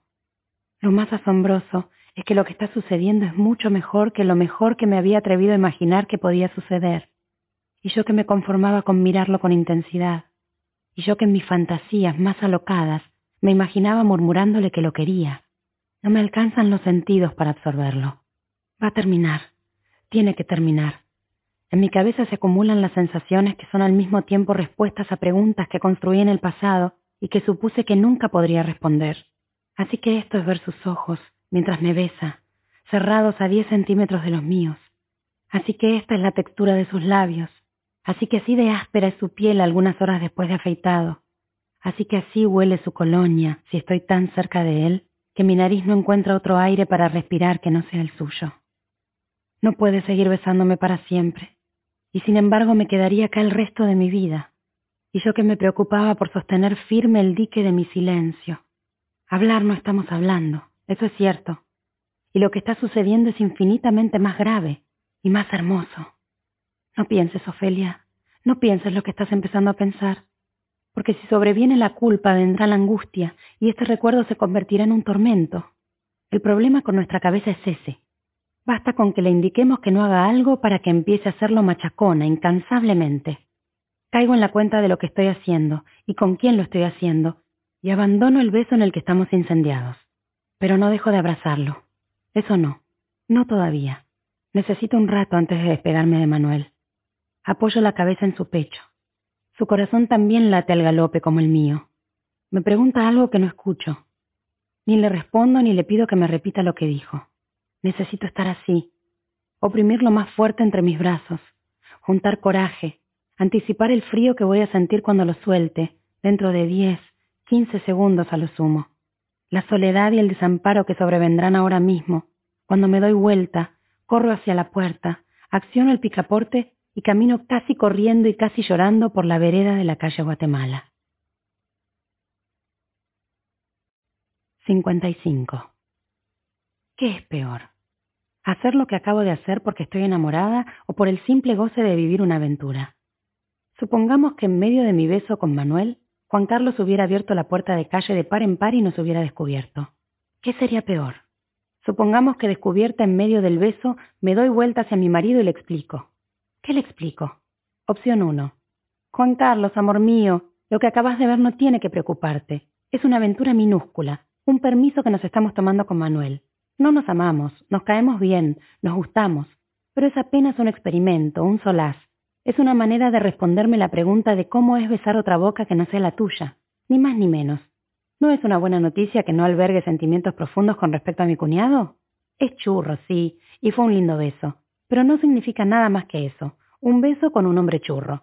No tengo la menor intención de una vida nueva con él, lejos de vos y de Alejandrita. Ni se me pasa por la cabeza. Fue pura liviandad, puro deporte. Opción 2. Juan Carlos, amor mío, lo que acabas de ver es terrible, pero tiene una explicación. El alma se me consume de amor por este hombre. De otro modo jamás lo habría besado. Llevo mucho tiempo sufriendo, culpándome, sintiéndome horrible por todo esto. Y la única razón para que haya cometido la osadía de darle un beso es que siento por él un amor profundísimo. ¿Qué sería peor? ¿Qué sería más doloroso? ¿Qué sería más irreparable? Opción 3. Juan Carlos, amor mío, lo que acabas de ver es el resultado de una historia larga y sinuosa que hasta ahora no había llegado jamás hasta este punto de intimidad. Pero resulta que estamos enamorados, así como lo escuchás. Pero no es lo único que sucede porque Manuel también está enamorado de Delfina y yo estoy enamorada de vos. Pero después de varios años de intentarlo, siento que no podemos evitar buscarnos de vez en cuando, porque así de mucho nos amamos. Y pedirnos que nos dejemos de ver sería imposible, tan imposible como si me dijeran que no puedo verte más a vos, ni tenerte al lado mío. ¿Qué es mejor? ¿Qué es más perdonable? ¿Qué es más digerible si no es perdonable? ¿Qué preferiría Juan Carlos? La opción verdadera es la tres que se parece mucho a la 2. Pero, ¿cuál preferiría Juan Carlos? O preferir es un verbo demasiado optimista. A lo mejor lo optimista no es el verbo, sino suponer que de todos modos Juan Carlos de un modo u otro lo aceptaría. Más realista sería tal vez suponer que Juan Carlos, si se entera, se manda a mudar de mi vida y punto. Y para el caso le da igual la opción 1, la opción 2, la opción 300. 56. Si no tiene la menor importancia, entonces no se entiende para qué fuiste. La tía Rita habla sosteniendo la taza de té a media altura entre la mesa y su boca. ¿Lo habrá estudiado? ¿Le parecerá que así resulta más intimidante? Creo que la respuesta a las dos preguntas es afirmativa. Lo peor del caso es que desde mi niñez sigue ejerciendo sobre mí el mismo poder atávico. Le tengo pánico. La tía es autoridad sin calidez, control sin confianza, posesión sin generosidad. Y a sus lados están mis padres. Para peor, eso, a sus lados, como edecanes o como funcionarios de segundo orden. La tía es la potestad y el destino. ¿Testigos? Puede ser. Testigos irresponsables. Testigos de la inmoralidad de su hija y culpables de los deslices de su crianza. Fui porque me pareció peligroso que vos te trepases a la baulera, tía, no entiendo cuál es el problema. No sé si es una respuesta buena, regular o pésima. No tuve tiempo de pensar demasiado en nada desde que salí de la casa de Delfina. Es más, casi que me propuse no pensar. Quise dedicarme a sentir, a seguir sintiendo los besos y el abrazo de Manuel antes de que la calle y los ruidos y la gente disiparan esa sensación milagrosa. Claro que no era lo único que sentía. También sentía una culpa gigantesca y un dolor punzante de vergüenza en medio del pecho y me costaba respirar, y me moría de ganas de largarme a llorar de pura congoja, pero me contuve. Y vine todo el camino pensando en cómo reaccionaría Juan Carlos si se enterase, de lo de hoy y de lo de antes. Si se enterase de todo. Supe, eso sí, que no podía ir a lo de mi suegra a buscar a Alejandrita en este estado. Besar a mi hija con los mismos labios de mi pecado. Cuando me quise acordar, estaba abriendo con mis llaves la puerta de la casa de mis padres. Tal vez papá aún no hubiera regresado de la fábrica y mi madre ofreciera un té, y la vida pudiese otra vez encarrilarse en una dirección que pudiese asumir y sobre todo tolerar. Pero cuando llego al comedor, con lo que me encuentro es con esta reunión que no preví. Mi padre, mi tía y mi madre frente a una mesa de té servida sin demasiadas ambiciones. Un té de tarde de semana. Y la pregunta de la tía. ¿De dónde venís? De lo de Delfina. Error. Primer error. ¿Para qué le digo la verdad? ¿Por qué no decir que vengo de mi casa? Mi suegra quiso pasar la tarde con Alejandrita y le di el gusto. Y como me sobraba tiempo, vine a visitar a mamá un rato. ¿Y a qué fuiste? A buscar las cajas de los adornos. Segundo error. Bastará con que hable con Delfina, y estoy segura de que lo hará, para que mi hermana le diga que me había avisado que ella, Rita, iba a ocuparse. De hecho, me lo dice. Yo había quedado con tu hermana en pasar dentro de un rato por su casa. Pensé que era peligroso que te tuvieras que trepar a la baulera. Eso es casi la verdad. Por lo menos es una mentira que ya dije hace un rato y en una de esas cuenta como verdad.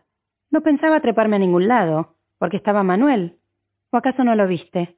Es en ese momento cuando alza la taza me escudriña con ojos de águila o de serpiente o de vaya a saber qué. No, no lo vi. Toqué el timbre y no salió nadie. Otro error. Nuevo error. Pero error del tamaño de un elefante. Esta mentira es contrastable con lo que pueda decir Manuel, o lo que pueda haber dicho. ¿Y si hablaron por teléfono? ¿Y Manuel le dijo que estuve en su casa? ¿Y por qué no entraste con tu llave? La taza sigue en alto, suspendida sobre un mar de suspicacias. Mis padres no intervienen y empieza a preocuparme su silencio. ¿Por qué no la llevé? ¿Vas a la casa de tu hermana suponiendo que está vacía a buscar unas cajas y no llevas las llaves? ¿Quién supones que iba a abrirte? ¿El Espíritu Santo? Buen punto, tierrita. Te odio. Cuando llegué a lo de Delfina me di cuenta de que me las había dejado en casa. Por eso vine para acá. Para ver si mamá me prestaba su juego. Pero ¿a dónde querés llegar, tía? No entiendo qué buscas con este interrogatorio. No tiene la menor importancia que haya ido a lo de Delfina. Es en ese momento cuando la tía me arroja a la cara ese comentario de Si no tiene la menor importancia, no se entiende para qué fuiste. Y su mano sigue suspendida a media altura con la taza enarbolada como un cetro o una masa, o una poción venenosa que le ofrece a la estúpida que tiene la mala suerte de estar hablando con ella. ¿Se me nota? ¿Se me notan los besos de Manuel? ¿Se me nota la felicidad rabiosa y vengativa que siento? ¿Se me nota la culpa que me carcome? Se me nota el deseo furioso de decirle, sí, vieja de porquería, tenés razón, vengo de verme a solas con Manuel en su casa y de besarlo como en la perra vida te besó nadie, vieja maldita. ¿Qué te pasa, hija? La pregunta de mamá me saca de mi espiral de locura incandescente. Jadeo. Me doy cuenta de que mi respiración se ha convertido en un jadeo. Nada, mami. Me doy cuenta de que no puedo limitarme a esa contestación. ¿A cuento de qué tanta docilidad de mi parte? Tanto deseo de justificarme, tanta disposición a defenderme. Pero me parece que la tía se está confundiendo. ¿Confundiendo con qué? Mi padre ha decidido finalmente abrir la boca. Listo. Voy a ir hasta el fondo. La tía Rita sospecha que pasa algo entre Manuel y yo, así como lo escuchan. Contales, tía. La tía Rita piensa que yo estoy enamorada del marido de mi hermana y que me veo con él en secreto. Los ojos de la tía me miran desorbitados. Tiene la cara roja como un tomate. No era una información que pensase compartir con mis padres. Mejor dicho, no era una información que pensase compartir con mis padres todavía. La taza vuelve a apoyarse sobre el plato. ¿Vamos hasta el final? Vamos. Así de mal pensada es tu hermana, papá. Y si no te lo dije antes fue por no traerte el disgusto de que lo supieras. Según la tía Rita, mi marido y mi hermana son unos cornudos. Y los que les ponemos los cuernos son tu yerno más chico y tu hija la tercera. No hables así, hija. ¿Y cómo crees que hable, papá? Lo bueno de actuar la indignación es que una termina sintiéndola, o más bien desplazándola. Estoy indignada y se me nota. Y no importa tanto si los motivos de mi indignación no son exactamente los que suponen mis interlocutores. La tía Rita se pone de pie. Ha recuperado los colores. Así que según vos fuiste a lo de Delfina, te olvidaste la llave y viniste para acá a buscarla. No le respondo. No pienso darle el gusto. Le sostengo altiva la mirada. Si sos tan santita, no tendrás problema en que llame por teléfono y le pregunte a tu cuñado si estuviste por allá. No soy santita, pero no soy ninguna puta. Como sigo empeñada en mi desafío, no distraigo la mirada hacia donde está mi padre, pero debe estar transfigurado de horror. Creo que jamás me ha escuchado decir una palabrota, y mi madre otro tanto. Me recorre un escalofrío cuando percibo que mi enojo se disipa de repente, o más bien que retrocede superado por otra emoción mucho más ingobernable. El miedo. Mi tía camina hasta la mesita. Caigo en la cuenta de que, superado su momento de furia, ha conseguido sujetar sus gestos y sus emociones, sus palabras y sus cálculos. Pobre ilusa de mí. Supuse que la estaba acorralando, que la estaba sometiendo a mi bronca y a mis deseos. Y no era cierto. Era lo contrario. Rita me estaba conduciendo hacia su trampa. Y si no era así, da igual. De todos modos, estoy en la trampa. La tía marca los seis números. Solo se escucha el disco del teléfono volviendo a su lugar después de cada número. Hola, Manuel. Buenas tardes. Mi última, única esperanza se desvanece. Manuel sigue en su casa.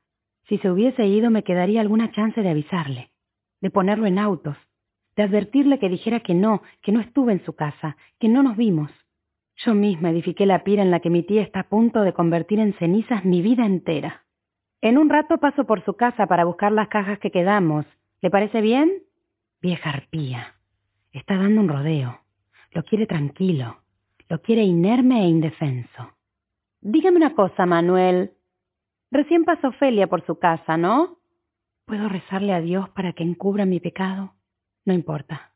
Estoy tan histérica que sería incapaz de hilvanar un Padre Nuestro. Ajá. Doy un respingo.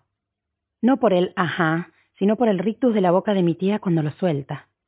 Un gesto en el que la alegría perversa que estaba anticipando se descompone y se convierte en una materia putrefacta. Manuel le ha dicho que no. Bendito sea. Que no estuve que no me vio.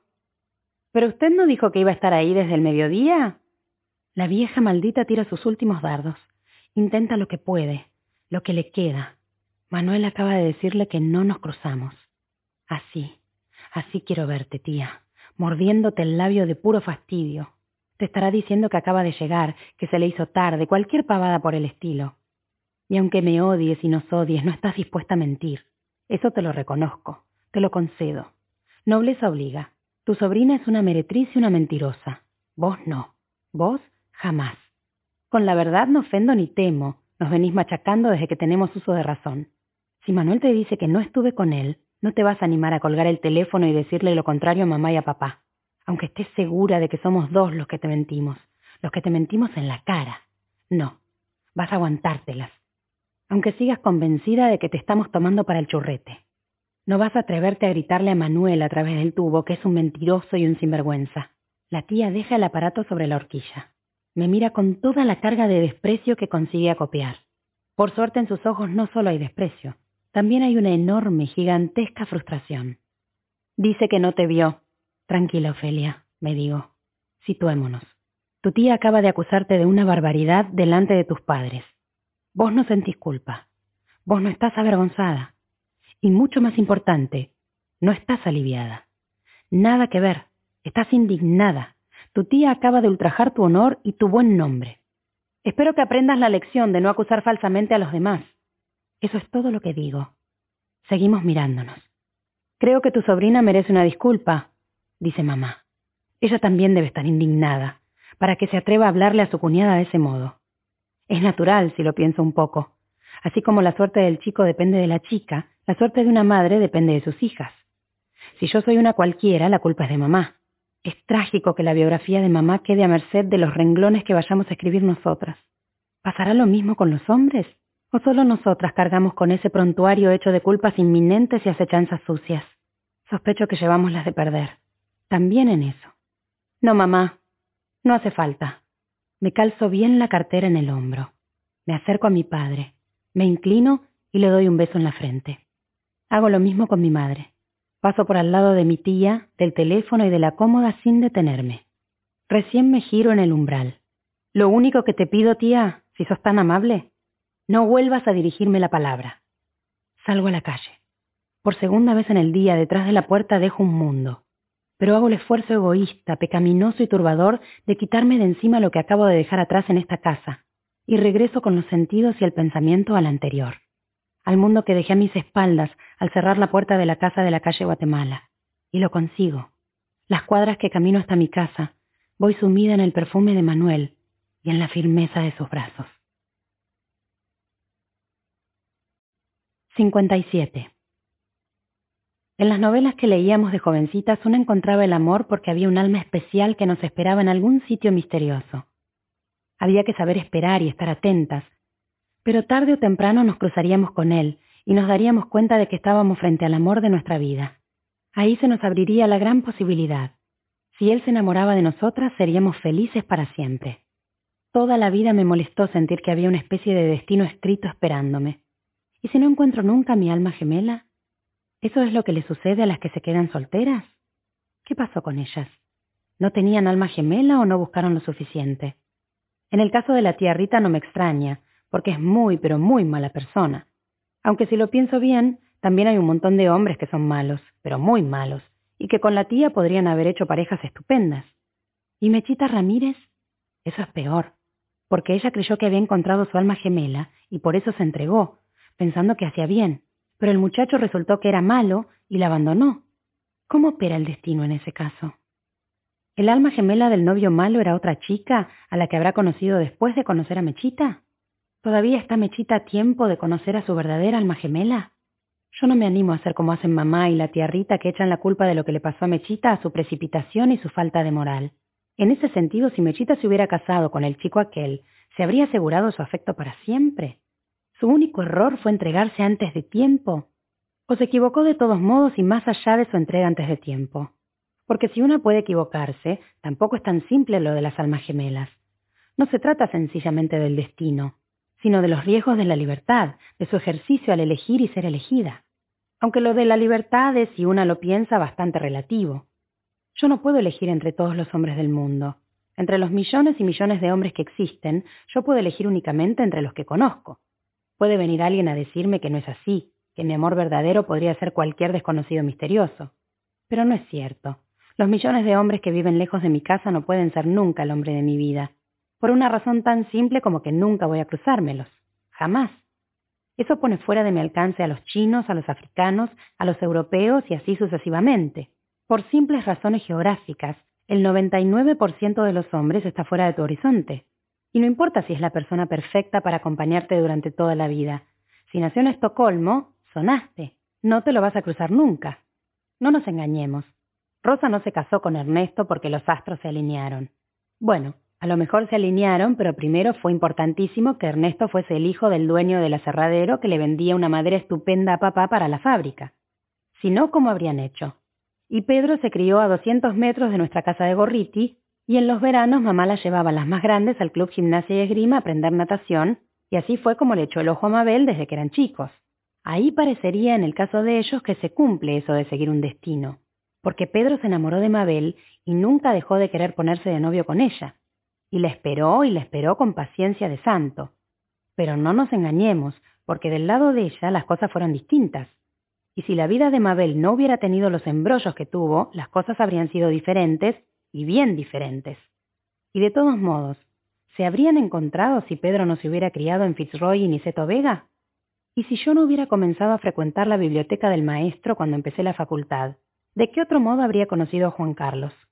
Geografía, nivel social, aspiración educativa. Chicos de Buenos Aires, de clase media, universitarios, biblioteca del maestro. ¿A eso vamos a llamarle destino? Y Manuel tiene una hermana. La hermana estudia profesorado de geografía en el Joaquín de González. Se hace de varias amigas en primer año. Antes de empezar segundo van a los bailes del carnaval del Club Comunicaciones y ahí Manuel conoce a esas amigas y ¡pum! Manuel es el novio de Delfina. ¿O acaso en sensatez y sentimientos Elinor Dashwood no se enamora de Edward Ferrars porque son parientes políticos? ¿Y no se enamora Marianne de Willoughby porque él frecuenta una casa vecina al cottage al que ellas se mudan? ¿Y de qué otro modo se habría enamorado el coronel Brandon de Marianne si no tuviera su finca también cerca del cottage? Y además una se pasa media novela pensando que el alma gemela de Marianne es Willoughby. Y resulta que no, que es el coronel. Pero de todos modos los dos andaban por ahí. Por algo Marianne no se enamora de un marinero australiano ni de un guerrero bantú. No me vengan con el destino. Son apenas cadenitas hechas con eslabones de proximidades. Le quitará romanticismo, pero es lo que es. ¿Y lo mío con Manuel? ¿Qué es lo mío con Manuel? Un poco más de azar, porque ya no se trata de una cadena de proximidades, sino de dos cadenas que además se cruzan entre sí. No creo que sea el destino el que cruza las vidas, ni que las almas gemelas nazcan de a pares por ahí. La vida es mucho menos sencilla que esa lógica binaria de varitas mágicas que abren los ojos y conectan los corazones. Me gusta pensar que en mi historia con Manuel no hay un dictado del destino, sino un gesto de libertad. Algo que no tiene que pasar, pero sucede. Y sucede porque queremos que suceda. Mejor dicho, no queremos que suceda, pero no podemos evitar que suceda. Y que siga sucediendo. 58. ¿Te pasa algo? Me pregunta Juan Carlos mientras se sirve un poco más de vino. No, querido, por... Le respondo. No sé, te noto muy callada. ¿Será que estoy cansada? ¿Los chicos hicieron mucho lío? No, no, lo de siempre. Alejandrita cayó dormida como un tronco apenas apoyó la cabeza en la almohada. Y Sergio casi casi lo mismo. Qué bueno que el bebé no salió de sueño tranquilo. La verdad, los primeros meses de Alejandrita nos habían sacado canas verdes. Comía poco, dormía menos, lloraba todo el tiempo. Yo tuve miedo de que el nene saliera igual. Encima que ahora Juan Carlos le ofrecieron el cargo, naturalmente dijo que sí y empezó a ausentarse mucho más de casa. Mamá, Rosa y Mabel igual me tranquilizaron. Ellas iban a ayudarme todo lo que hiciera falta. Pero Sergito es un ángel, la verdad. Me pregunto cómo se está arreglando Delfina con María del Carmen allá en Mendoza, sin ninguna de nosotras para echarle una mano. Una cosa me lleva a la otra. Y me acuerdo de que hoy me llamó Manuel por teléfono para confirmarme que el mes que viene tiene que venir a Buenos Aires. Supongo que esa es la cara que está viendo Juan Carlos. Media Ofelia feliz, media Ofelia angustiada por la culpa. Encima Juan me pregunta por los chicos como haría cualquier marido que llega tarde y los encontró dormidos. Y yo me pregunto lo de tantas otras veces. ¿Cuántas mujeres en mi condición albergan un lado siniestro como el que escondo yo? Casi todos los días una señora. Trabajo en el Ministerio de Economía, regreso a casa, juego un rato con Alejandra, atiendo a Sergio, preparo la cena, les doy de comer, acuesto a los chicos, espero a mi marido, ceno con él, nos vamos a dormir a la misma hora. Una señora ejemplar como él. ¿Cuál será el porcentaje de señoras ejemplares en Palermo, en Buenos Aires, en Argentina, en el planeta. Lástima que algunos días del año, no más de cinco, seis, siete a lo sumo, me escapo a la casa vacía que mi hermana tiene en la calle Guatemala y me encuentro con mi cuñado a besarnos como forajidos y a decirnos todo lo que nos queremos. Salvo por ese detalle, una señora ejemplar. Necesito cambiar de tema, de pensamiento, o voy a ponerme a gritar de vergüenza. ¿En la oficina está todo bien? Pregunto. Juan Carlos me mira con ojos brillantes. Ajá, Ajá, ¿no más? ¿O tenés algo que contarme? Hace un silencio y termina riéndose. Le tiro el repasador por la cabeza. Contame, malo. Hablé con Landaburu, por lo de Pedro. ¿Pero no habías hablado hace un par de semanas? Sí, por eso. Hoy volví a hablar. Juan Carlos me mira y sus ojos siguen risueños. Hace tiempo que Pedro viene a los tumbos con el trabajo. Desde que lo echaron de Entel no pudo encaminarse de nuevo. Manuel hizo lo que pudo mientras gobernó Frondizi, porque conocía un montón de gente, pero cuando parecía que surgía algo lo derrocaron, y con Guido se fue todo al tacho. Y cada vez que surge algo más o menos aceptable pasa lo mismo. Primero es un lío porque le salta no sé qué en los antecedentes, y segundo porque Pedro no es de callarse nada, y a la corta o a la larga se termina peleando. Mabel le dice que tiene que ser más tranquilo, y que llamar gorilas miserables a todos los que están en contra de Perón no lo ayuda a conseguir un trabajo como la gente. Pero no hay caso. Y con eso de no callarse, las dos o tres veces que por mediación de Mabel papá le dio trabajo en la fábrica, terminaron a las patadas. Así que se la viene rebuscando como puede. Pero hace un tiempito, sin que nadie le dijera nada, Juan Carlos habló con su jefe en el Ministerio de Educación, ese tal Landaburu. ¿Y qué te dijo? Primero sacó la hoja con los antecedentes policiales de Pedro. ¡Qué macana! Yo me imaginaba igual. Pero le dije que los radicales tenemos que ser más generosos que nuestros rivales. ¿Y qué te dijo? que si Pedro fuera de los intransigentes de Frondizi vaya y pase, pero que nuestro cuñado es más peronista que el 17 de octubre, cosa que es cierto. Uy, ¿qué le dijiste?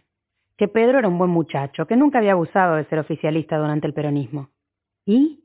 Me dijo que él probablemente no, pero que otro montón sí lo había hecho, y que a él, al Andaburu, lo habían echado como un perro por no querer afiliarse al partido en 1951. Sonamos. Pero ahí fue que le dije que nosotros teníamos la obligación de ser mejores, que don Arturo viene dando el ejemplo, y que el camino hacia la reconciliación nacional es el que propone Ilia, y que si seguimos por ahí todo va a mejorar. ¿Y lo convenciste? ¿Qué lo voy a convencer? Me dijo que a Ilia le están tirando cascotazos desde el ejército, desde la CGT, desde la iglesia, desde los diarios y desde las empresas, que dentro de nada le van a dar una patada, una patada ya sabes dónde, y que todos los radicales del pueblo nos vamos a tener que ir a cantar villancicos con la Constitución debajo del brazo. Hacemos silencio. Ahora su ánimo es sombrío. Si hay otra revolución y lo bajan a Ilia, es seguro que Juan perderá el puesto que le dieron. ¿En qué pensás? me pregunta. En vos. Y es verdad. En lo buen tipo que sos. Y es más verdad todavía. Buen tipo. ¿Y eso por qué? Porque en lugar de enojarte por todos los palos que ligaste cuando estabas en la facultad, o de tratar de encontrar un sitio donde aguantar si viene el golpe, estás buscándole trabajo a tu cuñado el peronista. Ah, yo pensé que lo decías por mis ojos azules. Si tenés ojos marrones, tonto. Además, ¿por qué los ojos azules te harían buen tipo? Bueno, no sé, pero lindo. Me harían lindo. Sabes que sos churro. Exacto. Un churro con dulce de leche. Hacemos un silencio mientras nos miramos sonriendo. Bueno, me interrumpiste para hablar de mi hermosura y no te conté el final. ¿El final de qué? De lo que hablé con Landaburu. Ah, ¿y? Me dijo que sí. Sos un genio. Me pongo de pie, rodeo la mesa, lo abrazo. Pienso en lo contenta que se va a poner Mabel. Pienso también en la llamada telefónica de la tarde, en Manuel diciéndome que viene el mes que viene. Pienso que todo eso me hace feliz al mismo tiempo, y pienso que visto mucho de merecer el nombre de señora. Sacudo la cabeza como para espantarme a mí misma. Me siento sobre las piernas de Juan Carlos y lo beso. Después me levanto y me lo llevo al dormitorio, independientemente del nombre que me merezca. 59. ¿Y si mejor lo pensás de este modo? Buenos Aires es una ciudad gigantesca, pero aún en sus dimensiones son posibles las casualidades. ¿Y no es demasiado casual que me encuentre con mi cuñado en plena Florida en medio del gentío? Sí y no. Sí y no. Si tomamos en consideración que tu cuñado se pasó la mañana en el banco hipotecario, a 200 metros escasos de la calle Florida, y que después tuvo la idea de ir a mirar corbatas, claro, y justo mientras paseaba en busca de corbatas se topó con la cuñada. Exacto, se topó con la cuñada que andaba mirando ropa. Mirando ropa y tenés. Y le invitó a tomar algo. Estaban en la esquina de la Wellington, pues entonces fueron a la Wellington. Lo más normal del mundo. Seguro, lo más normal del mundo. Manuel no me contesta. Sabe por experiencia que los primeros 10 o 15 minutos de nuestros encuentros necesito dedicarlos a descargar la tensión que me genera la culpa y la vergüenza. Alguna vez hasta conseguí malograr nuestra cita. Después me quise morir. Fue como arrancar y descartar una de esas flores esporádicas que crecen en los desiertos. ¿Quién sabe cuándo brotará la próxima? Pero esta vez no va a suceder, estoy segura. Ayer la vi a María del Carmen. La llevó Delfín a lo de mamá. Está preciosa. Manuela siente y sonríe. Es cierto. No sabes lo bien que se portó en el auto. Durmió casi todo el camino, y el resto se la pasó mirando para afuera, como si disfrutara del paisaje.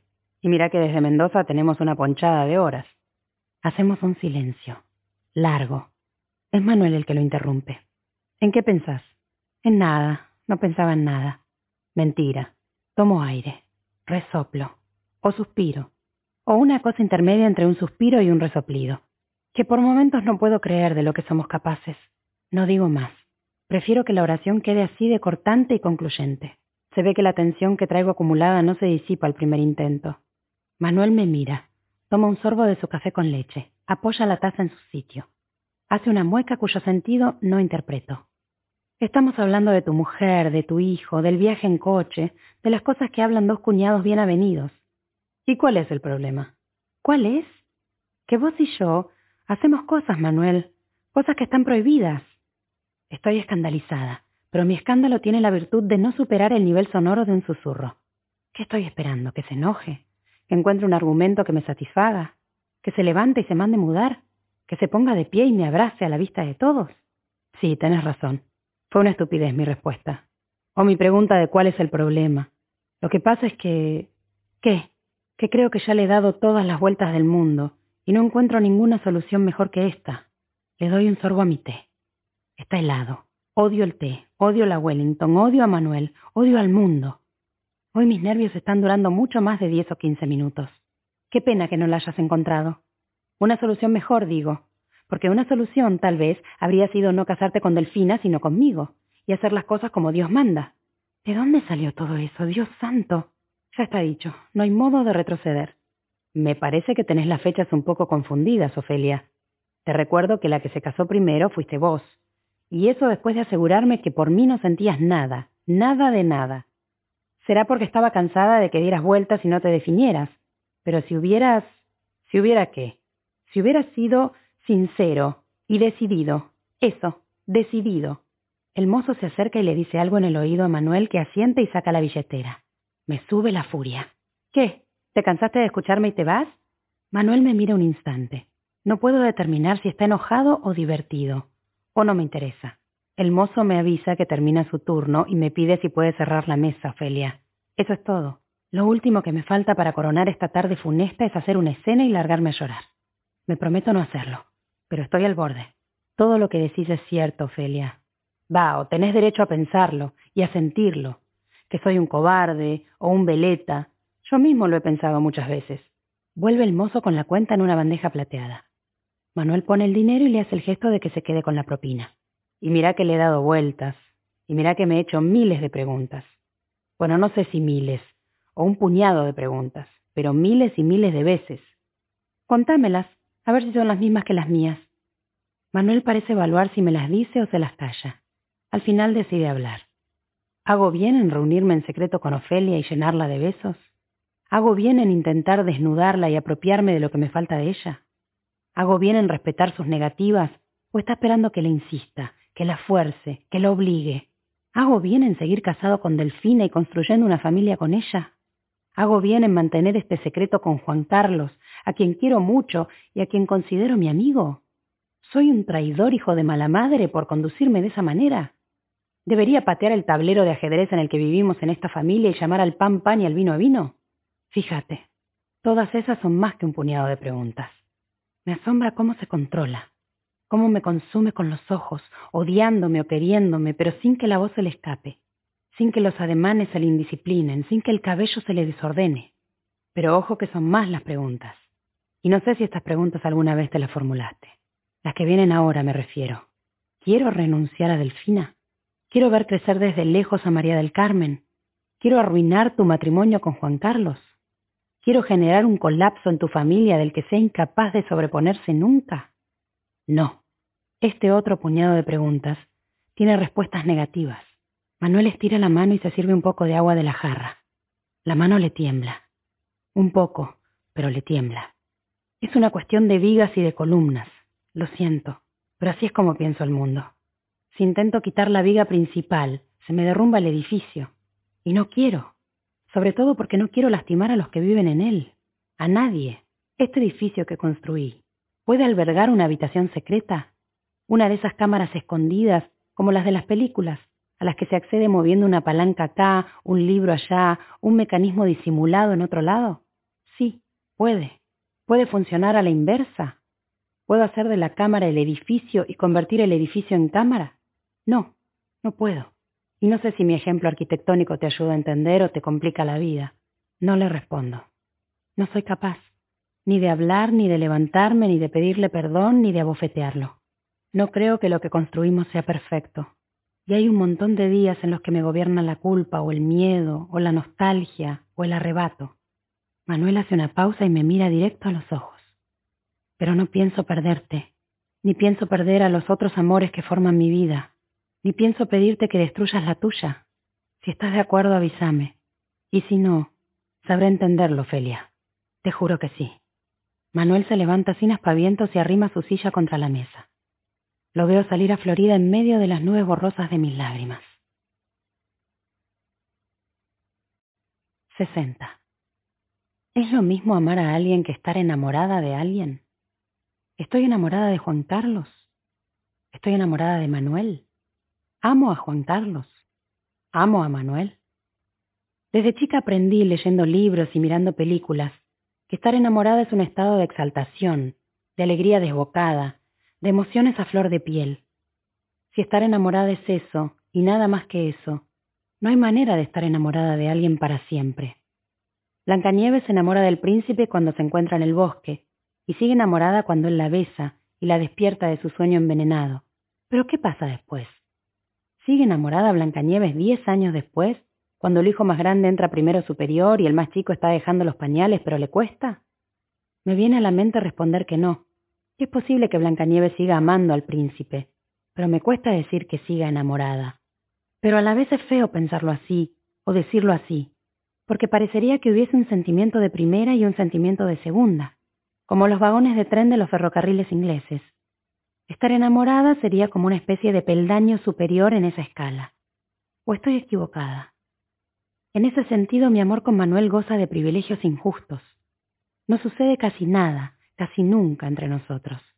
Todos son expectativas, preparativos, inminencias, días tachados en el almanaque mientras se aproximan ciertas fechas, momentos imposibles cuya fugacidad nos obliga a retenerlos cueste lo que cueste. Y después, de nuevo la distancia. No hay normalidad en la cual abrigarse, pero tampoco hay rutina de la cual defenderse.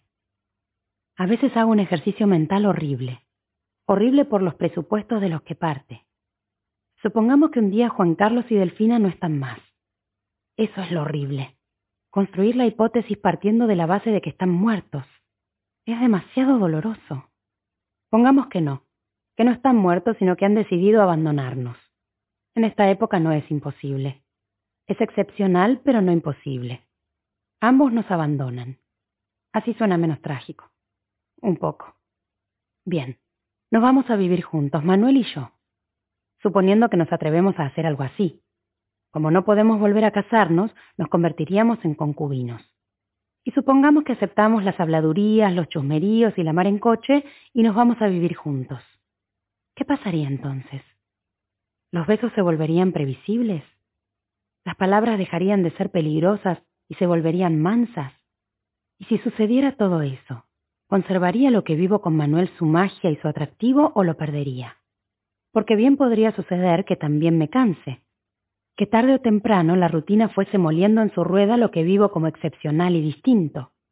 Nos acordamos mucho del primer beso que damos, y recordamos el segundo, el tercero y el vigésimo, pero en algún momento los dejamos de recordar. Nos gustan porque siguen siendo besos, pero carecen de nombre y de número. Y entonces, ¿seguiría enamorada de Manuel o simplemente amaría a Manuel? Creo que si alguien supiese la historia de mi vida la vería como una vida mal vivida, llena de secretos, traiciones, ocultamientos. Pero en esta historia en la que casi todo lo que hago lo hago mal, me permito creer que hay una cosa, una sola cosa que hago bien, o una cosa mala de la que por lo menos me preservo. No comparo a Manuel con Juan Carlos, ni comparo la vida que tengo con ellos, ni establezco una jerarquía entre amar y estar enamorada.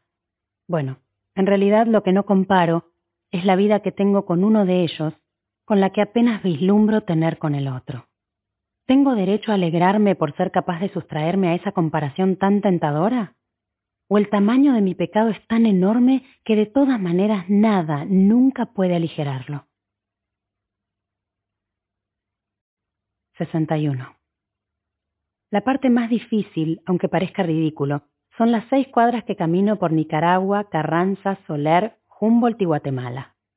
A cada paso siento que cualquier conocido puede saltar desde un zaguán y preguntarme qué hago ahí, a dónde voy y qué pretendo.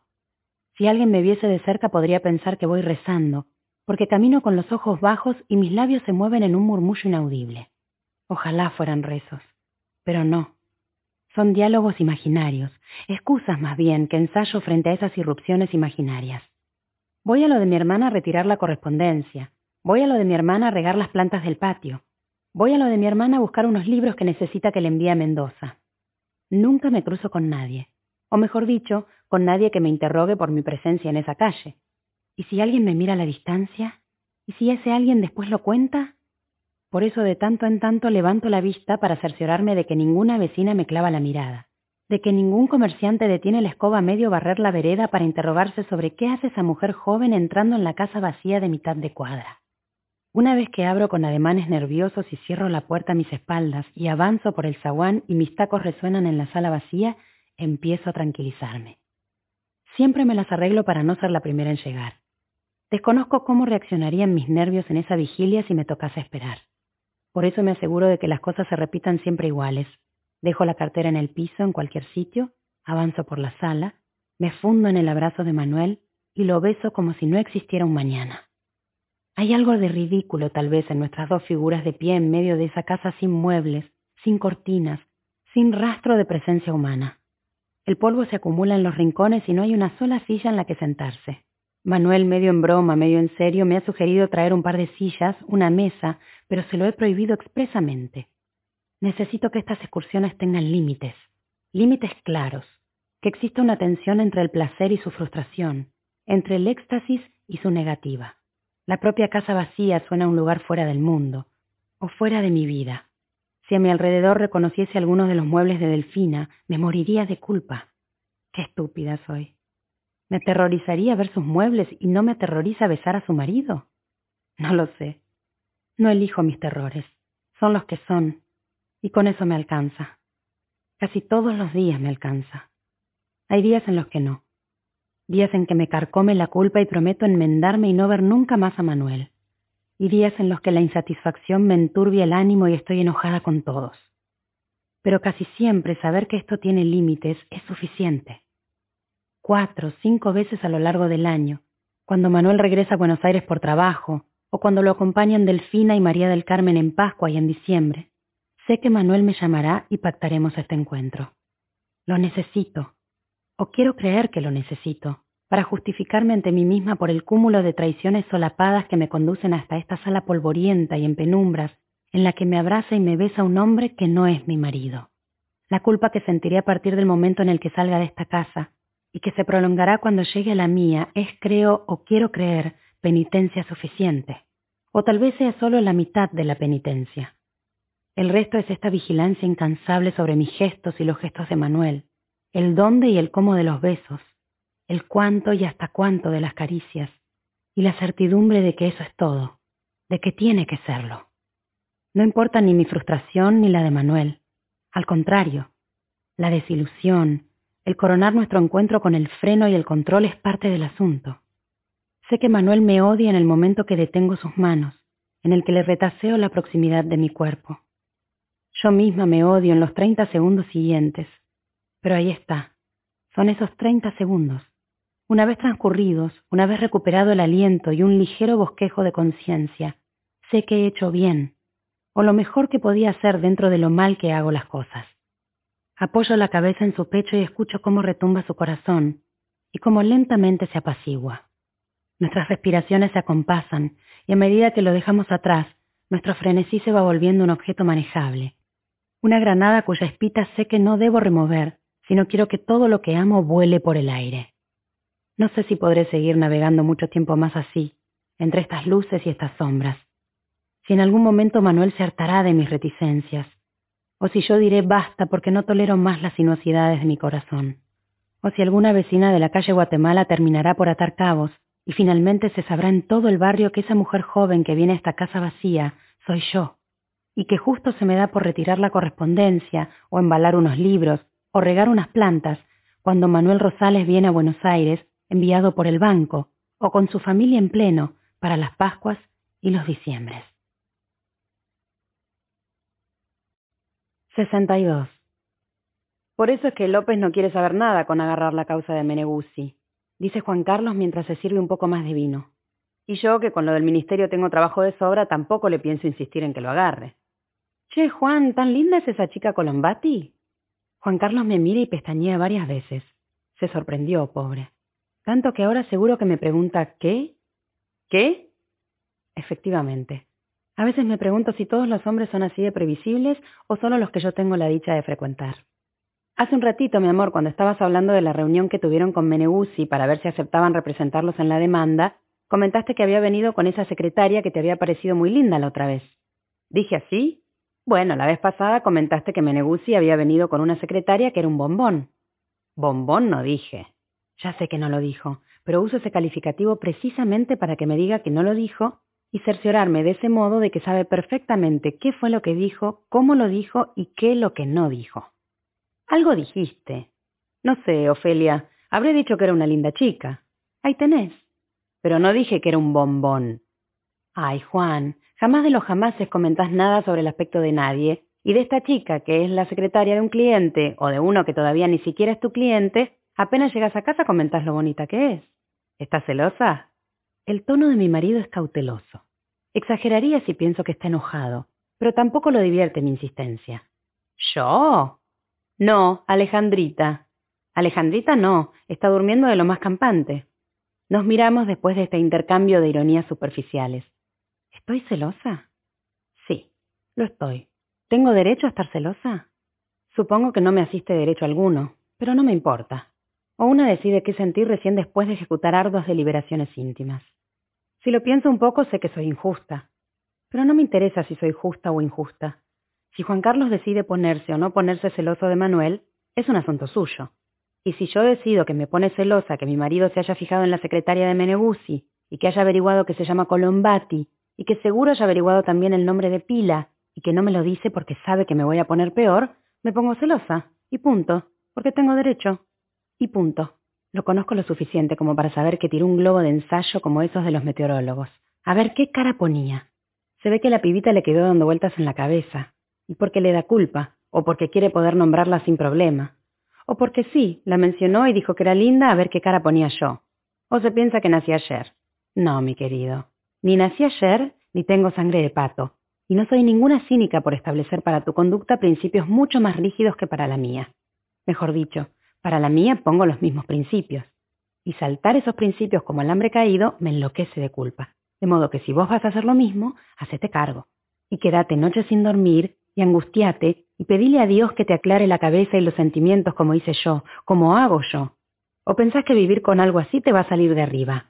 Y si necesitas ayuda, me avisás que lo que yo llevo pensado, argumentado, analizado y sufrido en materia de culpa en estos años, si una pudiese traducir todas esas horas dedicadas, todo el ahínco puesto en eso, bien podría valer otro título universitario. Título y doctorado, me atrevo a afirmar. De culpa y de celos también. Culpa en relación a vos y celos en relación a él. ¿O te pensás que una es de hierro? Que yo no me quedo pensando mil veces en que Manuel vive con Delfina, duerme en la misma cama con Delfina, y seguramente con una periodicidad que yo preferiría muy esporádica se besa con Delfina y hace con Delfina cosas en las que sería preferible no pensar. Pero eso es algo que no puedo evitar, y que yo sabía que iba a ser así, y es algo que he tenido que aceptar, aunque odie tener que aceptarlo. También puede ser que mi marido sea mucho mejor persona que yo y que se haya limitado a advertir en sus reuniones con Meneguzzi que su secretaria era una chica muy bonita. Y eso fue todo. Pero no me importa. Y si lo justo, después de lo mío con Manuel, es que yo a Juan Carlos le otorgue una libertad idéntica a la que me tomo con mis propios sentimientos y mis propias acciones, lo lamento. No voy a hacerlo. Todos queremos ser amados, y todos queremos ser exclusivamente amados. A Manuel no puedo requerírselo por una razón simple. Está casado con otra. Pero a Juan Carlos, que está casado conmigo, sí se lo exijo. Y si me vas a meter los cuernos con esta chica Colombati, mejor que no me entere. Y si me entero, arde Troya. ¿O estoy muy equivocada? 63. No sé, o sí sé, por qué me pongo a cantar en voz baja el tango Nada desde que cierro la puerta de mi casa y camino por Nicaragua. Cuando llego a Bonplan, en lugar de doblar a la derecha como corresponde, voy a la izquierda, hacia Guatemala. Y corresponde a la derecha porque para ese lado está el mercado. Y si quiero comprar el pollo grande que me avisó Rosa que está de oferta, tengo que ir a la pollería del mercado antes de que vengan todas las existencias. He llegado hasta tu casa, yo no sé cómo he podido. Así empieza nada. La música es de José Dames y la letra es de... Mm, lo tengo en la punta de la lengua pero no consigo que me salga. Con este rodeo que estoy dando, con el tiempo que va a llevarme, con estos zapatos que no termino de domesticar, seguro que para cuando llegue al mercado de Bonplan del pollo de oferta no queda ni el recuerdo. Pero no me importa. Hace dos meses que se fue y faltan como tres para que vuelva. Y hoy su ausencia me pesa en el pecho y es una angustia que no sé ni cómo hice para levantarme, para vestir a mis hijos, para preparar el desayuno, para irme y para volver de trabajar. Como Juan Carlos volvió temprano y estaba bajando el sol y no quería que el día terminase así, se me ocurrió aducir eso del pollo en oferta. Busqué la bolsa de las compras y descolgué el abrigo. Pero primero pasé por la cocina y por el cajón de la mesada, en la que guardo un juego de llaves de la casa de cada una de nosotras. Es rara esta caminata o rara si la comparo con las otras veces que la he hecho o que espero hacerla en el futuro. Ahora no voy maquillada, no me vestí con esmero, no voy aterrorizada de que alguien me vea entrar en lo de Delfina y después salir, y después a Manuel haciendo lo mismo.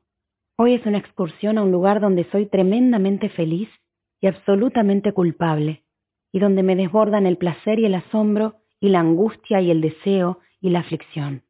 Pero sé que hoy, en ese sitio, no voy a sentir ninguna de esas cosas. Hoy no. Porque lo único que voy a encontrar es una casa vacía, telarañas en los rincones, El hormiguero que vuelta a vuelta las hormigas se empeñan en reconstruir junto al zócalo debajo de la ventana del comedor. Ahí está. Si alguien me ve, puedo aducir que vine a tirar un poco de veneno. Me pregunto cómo será la vida de la gente que no se la pasa pensando excusas. O todas las personas viven pensándolas y la variación únicamente está en los asuntos para los que cada cual inventa las excusas. Qué silencio hay en tu puerta. Al llegar hasta el umbral, un candado de dolor me detuvo el corazón. ¿Es cursi o es hermoso? ¿O es las dos cosas? Lo escuché una tarde de sábado, mientras planchaba, cuando ya me había enterado de que Delfina y su familia se iban a Mendoza, quién sabe si un año, dos o catorce, pero todavía no se habían ido. Estaba oyendo radio del Estado y lo pasaron, cantado por Podestá, creo. Estaba planchando una blusa mía que me encanta, pero me da un trabajo enorme cada vez que la plancho, por el plisado que tiene en el escote. El tango hablaba de un hombre, pienso en un hombre porque el que cantaba era un hombre, que llegaba a una casa vacía y abandonada, y se limitaba a mirar la casa y a evocar a su amor que había vivido ahí. El tango habla de yuyos crecidos, de un candado, un portón cerrado, y de ese hombre que vuelve a buscar a su amada, pero lo único que encuentra es esa casa vacía. Y me acuerdo de que repasaba una y otra vez el plisado mientras pensaba, yo no, yo no quiero, yo no quiero que me pase esto. No quiero salir un día de mi casa y caminar hasta la de Delfina y pararme frente a la puerta cerrada pensando que ahí vivía Manuel y ya no vive más. A veces pienso que fue por eso que me las ingenié para verlo en su propia casa con la excusa del pesebre, en su casa vacía, días antes de que viajaran a Mendoza, y cuando ya no quedaban ni los muebles, y lo abracé y lo besé y establecí este rito. Esta tarde es distinto. Manuel no me está esperando. Y el corazón no me galopa en la garganta mientras giro la llave en la cerradura de arriba y después en la de abajo. La casa está vacía y camino despacio y escucho el ruido de mis zapatos en las baldosas de la cocina y en el parqué del comedor. Y sí, ahí está la montañita de tierra que las hormigas se empeñan una y otra vez en levantar al lado del zócalo. Y puedo tararear nada sin que me duela, o sin que me duela tanto la parte que dice nada más que tristeza y quietud, nadie que me diga si vives aún. Tristeza y quietud, sí, pero no necesito que nadie me diga si vives aún, porque Manuel se las va a rebuscar para llamarme al ministerio algún día de estos, y yo le voy a contar que estuve en su casa, y él se va a quedar callado porque me va a entender. Va a tomarse un minuto para imaginarme ahí, caminando por esas habitaciones vacías que son nuestras, esas paredes y esos umbrales y esa cocina que guardan nuestros besos, y va a discernir por qué lo hice. Así que tristeza sí, pero no tanta, porque no necesito preguntar, como sí pregunta el tango, ¿dónde estás para decirte que hoy he vuelto arrepentida a buscar tu amor? Porque sé dónde está, y sé que la próxima vez que venga a esta casa va a estar esperándome, y sé que no voy a estar arrepentida. Tal vez sí debiera estarlo, ahora que giro la llave y cierro abajo, y giro la llave y cierro arriba, y camino de regreso hacia Humboldt, y tuerzo hacia Soler, y doblo hacia Bonplan, a ver si consigo en efecto comprar el pollo de oferta. Pero no, no voy a arrepentirme. Estoy casi llegando a la esquina del Salvador, cuando la verdad me alcanza como un rayo. La letra de nada es de Sanguinetti. Sí, señor, es de Horacio Sanguinetti. 64. Juan Carlos y Alejandra están jugando en la orilla. Se pasaron un rato largo haciendo un castillo de arena, y ahora la gracia es construir un canal para conducir el agua hasta el foso que rodea el castillo. El problema que han tenido estos días es que si construyen demasiado cerca del agua, las olas les derrumban el castillo. Y si se ponen a salvo unos metros más atrás, no les da el nivel para hacer llegar el agua. Ayer Juan Carlos se deslomó intentando llenar el foso a baldazos. Iba y venía hasta las olas, pero habían hecho el castillo demasiado lejos, y la arena drenaba muy rápido y el agua se escurría de inmediato. Alejandrita imperativa lo enviaba una y otra vez a la orilla, balde en mano, y mi marido trotaba de ida y de vuelta, una vez y otra vez, mientras Sergio intentaba participar sin demasiado éxito. Y toda la empresa resultó infructuosa. El castillo quedó hermoso, pero era una fortaleza levantada en medio de un desierto, sin agua por ningún lado. Por eso ayer mismo Juan Carlos se asesoró con el bañero acerca del horario de las mareas porque está decidido a solventar sus problemas de hidráulica. ¿Cómo no amar a este hombre? Si me faltaran motivos me bastaría con ver los ojos de Alejandra, redondos y brillantes, cuando lo ven disponer, proyectar y ejecutar sus maniobras constructivas con los ademanes grandiosos de un faraón tenaz. Hoy Sergio no participa. Cayó rendido hace un rato y lo tengo a mi lado, protegido del sol bajo la sombrilla. Unos metros más allá hay una parejita haciéndose arrumacos. Hasta hace poco por lo menos estaban sentados sobre la lona. Ahora se recostaron y el chico la besa como si estuvieran solos en el universo. Primero se pusieron de costado, de frente entre ellos, y se besaban así. Ahora la chica está boca arriba y el chico casi se le ha puesto encima para poder besarla. Veo que Juan Carlos los mira y me echa un vistazo enarcando las cejas. La nena sigue en su mundo. Otra señora que está como yo bajo su sombrilla también está atenta al espectáculo que ofrecen. ¿Qué edad pueden tener? ¿Dieciocho? ¿Veinte años? Si yo hubiese hecho algo así a esa edad, a esa edad o a cualquiera, porque ahora tampoco se me ocurre andar por ahí con esa ligereza. No sé, hay cosas que están hechas para la intimidad, me parece. Yo sé que ahora es distinto. Desde la ropa que usan. Si mis hermanas y yo hubiéramos intentado salir de casa como salen las chicas de ahora, a mi madre le da un soponcio, y papá nos encierra en un convento. Me quedo pensando en eso de chicas de ahora. Es una expresión que le escuché mil veces a la tía Rita hablando sobre nosotras. Hablando mal, de hecho, sobre nosotras. Ejerciendo su perpetua amargura, su descalificación, su desagrado. ¿Estoy haciendo lo mismo yo, mirando a la pareja que se besa en la lonita? ¿Será que cada generación está condenada a contraponer su moral con la de sus mayores? O mejor dicho, ¿será que cada uno de nosotros debe decidir si va a vivir dentro de la moral de sus mayores o va a chocar contra ella? ¿Y yo? ¿Qué hago pensando en la moral con las barbaridades que siento y que hago? ¿Cómo me atrevo a indignarme con esa chica y ese chico? ¿Lo mío es menos grave? ¿Por qué no lo proclamo a los cuatro vientos entonces? ¿O es más aceptable porque lo mantengo fuera de la vista de todos? ¿Qué es lo importante? ¿Lo que hacemos o lo que los demás nos vean hacer? ¿Y mis hijos? ¿Qué pensarán mis hijos cuando sean grandes y alguna vez se enteran? La verdad es que el castillo de hoy parece una obra maestra. El canal para el agua está terminado y las solitas se dejan conducir dóciles por la canaleta. Alejandra da saltos de alegría y yo le hago señas de que no grite para que no despierte a su hermano. Qué fáciles hago las cosas. Cuando me perturba lo que estoy pensando, mi cerebro toma un camino más sencillo. De mi culpa y mi inmoralidad a lo bien que ha quedado el foso para el castillo. Volvamos, Ofelia, a ver si tenemos las agallas. ¿Qué pensará Alejandrita si alguna vez se entera? ¿Qué pensará Sergio? ¿Cuál será la moral de Alejandra y de Sergio, de hecho? ¿Se parecerá a la mía? ¿O será como la de esos muchachos que retozan en la playa a plena luz del día? O tal vez cuando mis hijos crezcan, esos muchachos que hoy se besan serán mayores y los verán a ellos con los mismos ojos de censura y desaprobación con los que yo mido a la parejita. En una de esas tuve mala suerte. En una de esas las cosas que hoy son imperdonables, dentro de diez o de veinte o de cincuenta años, serán vistas como normales. ¿O acaso en la época de mi abuela las chicas como yo iban a la universidad? O tal vez soy demasiado optimista. Una cosa es aceptar que las mujeres se eduquen, y otra es que atenten contra la monogamia. No es lo mismo. Definitivamente no. Y si mis hijos se enteran alguna vez de lo que su madre fue, sintió y vivió, probablemente se avergüencen. Y tendrán razón. 65. ¿Y si mejor apagamos la radio? pregunta Delfina. Recién cuando ella lo pregunta advierto que estaba encendida y que el volumen estaba bastante fuerte se oye una canción estridente, festiva. ¿Qué es esa canción que están pasando? pregunta Pedro. Ni idea, querido, responde Mabel. Alguna de esas canciones para jaranear en Año Nuevo. Pusimos la radio un poco antes de la medianoche para brindar justo a las doce, con la sirena, como hacemos siempre. Y después quedó encendida mientras comíamos confituras en la mesa del patio. Manuel se incorpora y va hasta el living para apagarla. ¡Qué alivio! comenta Mabel. Es cierto, Recién ahora en el recobrado silencio me percato de lo mucho que me estaba molestando el soniquete. Tampoco es que ahora la noche esté silenciosa.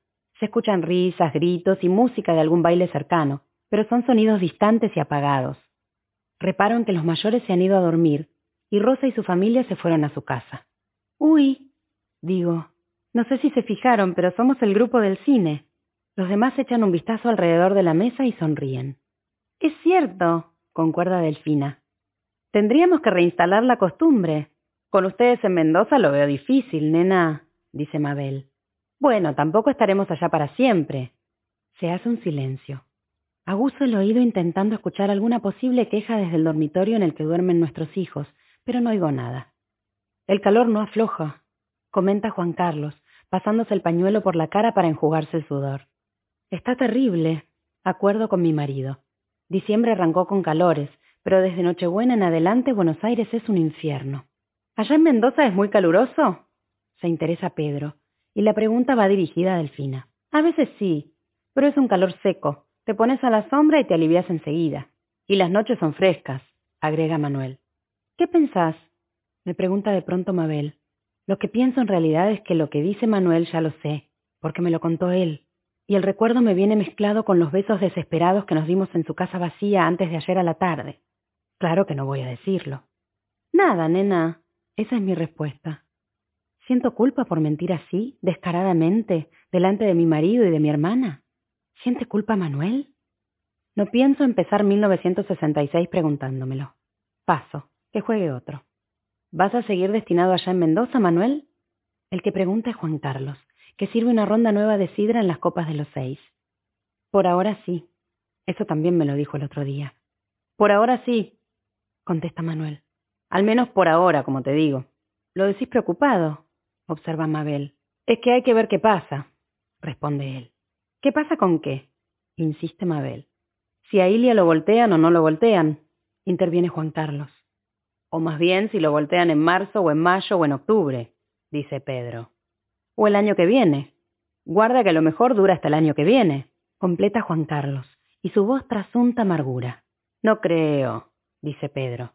Disimule un poco el entusiasmo, compañero, lo reta pero en chiste Manuel. No sean así de agoreros, che, dice Delfina. Pobre Ilia. Yo no quiero que pase, aclara Juan Carlos. Pero que no quiera que suceda no significa que no crea que suceda. Sería un error terrible voltearlo, dice Manuel. ¿Cómo? pregunta Pedro con aire inocente. ¿Voltearlo a Ilia sería un error terrible, pero voltear a Perón fue un acto heroico? No empecemos el año así, pide Mabel. Si te sirve de consuelo, cuñado, dice Manuel. Yo nunca estuve a favor de que lo bajaran a Perón, acordate. Es verdad, Nobleza obliga. Los golpistas eran este, Pedro señala a Juan Carlos, y Ernesto. Y don José, agrega Mabel. Y don José, convalida su marido pero sin rencor. Bueno, Juan Carlos se retrepa en su silla. Vos tomaste revancha de nuestro golpismo, Pedrito. Festejaste cuando lo bajaron a Frondizi y festejarás cuando lo volteen a Ilia. Ustedes empezaron, viejo. Pedro acompaña sus palabras con un gesto de inocencia. Mentira, dice Manuel. Y es raro, porque en general no discute con Pedro. Su voz tampoco trasunta enojo, más bien diversión. Tu general participó del golpe del 43, no te olvides. Bueno, Pe, y del golpe del 30, agrega Juan Carlos, que tampoco se enoja demasiado. Es como si el calor, la sidra y la modorra lo llevasen a cumplir sus roles de siempre en esas discusiones, pero sin enjundia. ¿Saben qué me da miedo? dice Manuel repentinamente serio. Los demás esperan que responda su propia pregunta. Se escucha un petardo en la lejanía. ¿Qué? pregunta Juan Carlos. Manuel todavía le da unas vueltas más a su copa antes de responder. Que sigamos así. ¿Así cómo? Claro. Así, con golpes militares, con fragotes, con... Si vuelve Perón se acaba la joda, dice Pedro. Al revés, le responde Juan Carlos. Si Perón se muere allá en España, vas a ver que todo se tranquiliza. Y si no, insiste Manuel mirándolos alternativamente a los dos. ¿Y si no termina más? ¿Y si pasan los años y seguimos siendo este quilombo? ¿Y si llegamos a viejos? ¿Y si nos morimos de viejos y el país sigue siendo una bolsa de gatos? No, dice Pedro, eso no va a pasar. Vas a ver que las cosas mejoran, Manuel, acuerda Juan Carlos. Lo peor ya pasó, continúa Pedro. Estate tranquilo. Manuel no dice nada. Las mujeres también nos quedamos calladas. Me la quedo mirando a Mabel. Tiene mala cara desde hace un par de meses, pero cuando le pregunto si fue al médico me saca carpiendo. Cuando ve que la observo me hace una mueca burlona y se incorpora, alzando su copa. Por un 1966 lleno de éxitos para la patria, grita sarcástica, y los demás no podemos menos que reírnos. Levantamos las copas y brindamos. De repente una breve ráfaga sacude las hojas del tilo. Delfina cierra los ojos y adelanta la cara para recibir el fresco y murmura. Uy, qué lindo airecito que se levantó. 66. Esta noche me toca quedarme a mí. Nos turnamos con Rosa y con Delfina, que se vino a los piques de Mendoza porque no queremos que mamá también se quede. De día, que venga todo lo que quiera, pero de noche no. De noche venimos nosotras. Ni se nos ocurrió incluirla a la tía Rita en este acuerdo. En eso nosotras, que somos tan proclives a las polémicas y a ahogarnos en un vaso de agua, tomamos el toro por las astas y nos dividimos las noches y le dejamos a mamá el comando de los días. Y la tía Rita que venga cuando mamá se le cante, que será cuando a Mabel se le cante, que será de Pascuas en Ramos. Por mi parte, absolutamente satisfecha con el acuerdo. Desde hace casi cuatro años, desde aquella vez en que me increpó delante de mis padres y lo llamó a Manuel en un intento de demostrar lo que había entre nosotros, apenas cruzo los buenos días y las buenas tardes. ¿Todas las personas harán como nosotras? ¿O solo las mujeres? ¿O solo nosotras? Hemos asumido el desafío de la enfermedad de Mabel sobre todo como un problema de logística. Obligamos a Juan Carlos y a Manuel a mover algunos contactos políticos para conseguirle cama en el Rofo, porque el médico de Mabel nos lo sugirió como la mejor opción que había. Hicimos que papá, que conoce a todo el mundo, hablara con un par de especialistas que vinieron a revisarla expresamente.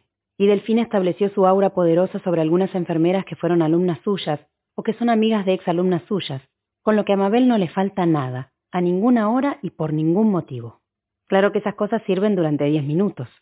Esas tranquilidades, esas satisfacciones, nos aportan una serenidad confiada que se borra apenas una cae en la cuenta de que importan bien poco el hospital, los médicos y la dieta. Porque la enfermedad de Mabel es lo único importante y lo único que nuestro manual de ingeniería general no será capaz de solventar. Y entonces lo único que queda es la tristeza. ¿Sabes cuál es mi único consuelo? Dice Mabel de repente, sobresaltándome. ¿Te desperté? No, nena. Estaba volando con vaya a saber qué estupidez. No voy a poner a mi hermana en autos de nuestras estrategias hospitalarias y sus inconsistencias. ¿Cómo te sentís? He tenido días mejores. Ahí sigue Mabel, impertérrita. Cuando le dieron el diagnóstico se limitó a carraspear, codearme y comentar jocosamente que por lo menos no era el mismo cáncer de Evita. ¿Te imaginás? Qué cache si me muero de lo mismo. Y estoy segura de que a Pedro se lo dijo en los mismos términos. Genio y figura, pienso, y no quiero seguir con el refrán. ¿Qué pensás? me pregunta mi hermana. Nada, le miento. ¿Lo viste a Pedro? No, se fue temprano. Sé que habló con Delfina y le dijo que viene mañana a la mañana. ¿Preferirías que se quedara él a la noche? Mabel se gira en la cama para quedar mirando el techo. Vista así de perfil, su delgadez me impacta más todavía. No, me parece que está bien así. Cuando viene no sabe qué hacer ni qué decir. Intento imaginarme a Juan Carlos en una situación parecida. Sí, me lo puedo imaginar, concluyo. Pero no creo que sea una cuestión de tu marido. Es una cuestión, sí, de hombres. Una cuestión de hombres. No saben, no quieren, no... hombres. Vos fijate el modo de que Sergito, cuando sea grande, sea distinto. Me parece que me estás pidiendo demasiado. Sí, creo que sí. Mabel vuelve a girarse hacia mi lado. Se queja apenas. Se ve que le duele, pero no le digo nada porque sé que le fastidian las preguntas constantes. El lunes y el martes estuve dormidísima. Es por la medicación esa nueva que te dieron. Ya sé, pero no me acuerdo quiénes vinieron a visitarme. Fácil. El lunes vino papá, vino Ernesto y trajo a Ernesto y a Carlitos. Ayer vino Juan Carlos, que la trajo Alejandrita. La tía Rita sé que vino el martes también. Y digo sé porque no me la crucé. Qué bueno haber estado así de dormida. Sos mala, ¿eh? Pero no sabes cómo te entiendo. Prométeme algo. Me atajo un poco, pero igual pregunto. ¿Qué querés que te prometa? Que nunca, pero nunca jamás vas a ser una vieja amargada como la tía Rita. Qué cosa horrible que es la vida. Qué cosa horrible que es porque permite que mi hermana, que no ha cumplido 45 años, tenga que amonestarme preventivamente sobre mi vejez porque se está muriendo y no estará conmigo mientras yo envejezca. No seas idiota, agrega Mabel. Que no sea idiota, ¿por qué? Está llorando, pavota. Levanto la mano derecha en pose de juramento. Prometo que nunca voy a ser una vieja amargada como la tía Rita. La hija de puta de la tía Rita. Mabel, no seas grosera. Decilo. Como la hija de puta de la tía Rita. Nos reímos a carcajadas. Tanto que terminamos lagrimeando las dos, pero sin el menor rastro de melancolía. Tendrías que dormirte, le digo cuando recupero el aliento. No seas estúpida. ¿Qué sentido tiene que duerma? ¿Qué sentido tiene que coma? Se queda mirándome. Tiene razón. Tenés razón. Concedo. Así me gusta. Estoy desvelada. Y te confieso que de mis enfermeras personales sos mi preferida. Más te vale. De manera que si no te molesta, prefiero que charlemos. Mira qué fácil. ¿Y mañana yo qué hago? ¿Me paso el día como un alma en pena cabeceando por los rincones del ministerio? Jorobate por ser una profesional que trabaja. Y contame una historia. ¿Una historia? Estás loca. Soy mala para inventar cuentos. No dije un cuento. Dije una historia. Y no dije que la inventes. Dije que me la cuentes. No te entiendo. Sí que me entendés. Me giro a mirarla. Me clava esos ojos que supieron ser hermosos y hoy están hundidos en el fondo de las órbitas. No, te juro que no, Mabel. Mira, nenita, yo puedo estar muriéndome. No me gusta que hables así. Bueno, puedo estar enfermísima, pero estúpida no soy. Nunca dije que lo fueras. Y sé mirar a mi alrededor. Mabel hace una pausa. Repta sobre las sábanas para acercarse al borde de la cama y hablarme en un susurro y que la escuche. ¿Vos te pensás que soy como la tierrita? No, no soy. No voy a escandalizarme, ni voy a perder el tiempo condenándote. Ni loca pienso. Me remuevo inquieta en esa maldita silla de hospital. Ofelia, ¿qué? Que me cuentes. No hay nada para contar. Sí que lo hay. Y vaya que lo hay. Y quiero pasarme la noche escuchándote. Estira el brazo hacia mí. No puedo dejar su mano ahí suspendida a la mitad entre su cama y mi silla. Aferro su mano y advierto que está tibia. Bueno, digo por fin. ¿Lo querés con detalles o a grandes rasgos? Quiero que me cuentes hasta el más mínimo, hasta el más minúsculo detalle. ¿Estamos? Estamos. Y hablo sin parar hasta las cinco y veinte de la mañana. 67. Son raros los hombres. Recién hice una pasada por el patio llevando café y estaban todos callados mirándose los pies. Papá, Ernesto, mi marido, Manuel, Pedro y sus primos. Ocho hombres en completa inacción y absoluto silencio. Creo que si les hubiese preguntado ¿en qué están pensando? los ocho me habrían contestado en nada y habrían sido sinceros. Ahora estoy en la cocina y la actividad es frenética.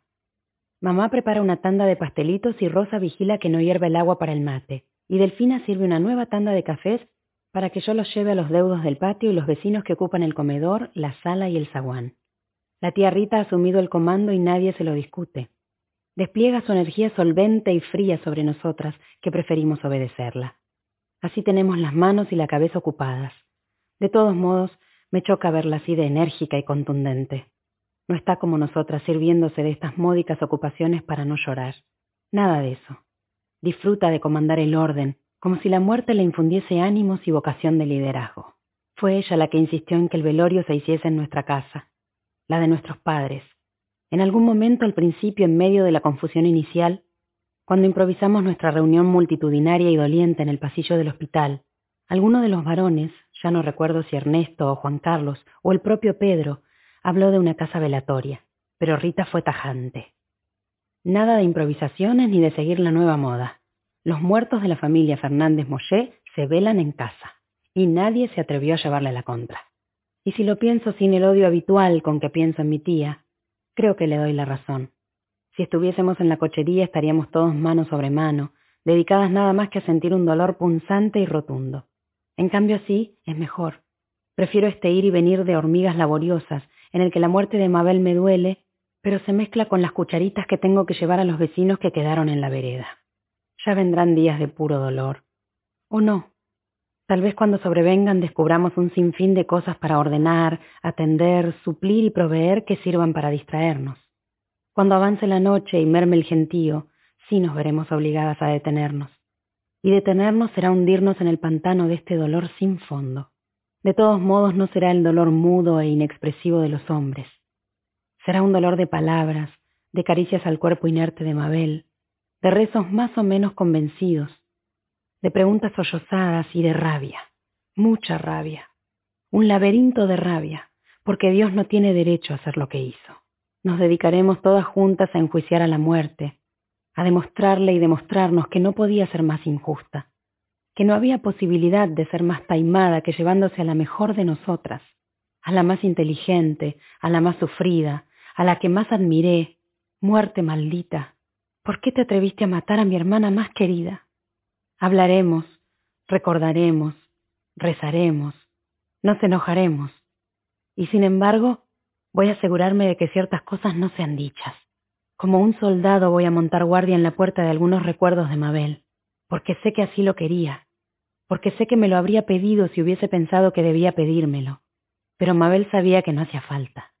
Hablaremos de Pedro y del sabio equilibrio que Mabel hizo siempre entre las ideas políticas de su marido y las de su familia, y de su amor por la música, y de su memoria prodigiosa para las películas, y de su gusto inmejorable por la ropa distinguida, de su figura de modelo de revistas y de la pena de que no haya podido nunca concebir un hijo, pero de aquella vieja tormenta de juventud, y de su amor arrebatado, y de su rebeldía, y de la copiosa paciencia familiar para hacerla regresar al reducto del hogar, y de lo que sintió y deseó, y de su esperanza y su desengaño, y su espera y su desilusión, no diré nada, ni permitiré que nadie diga nada, nunca, jamás, y menos ahora, que ella no estará para quedarse con la última palabra.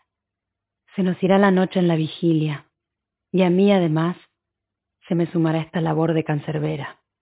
Terminaremos tal vez acurrucadas y dormidas, hechas un manojo de cuerpos y de frazadas y de brazos, y que así nos sorprenda la mañana.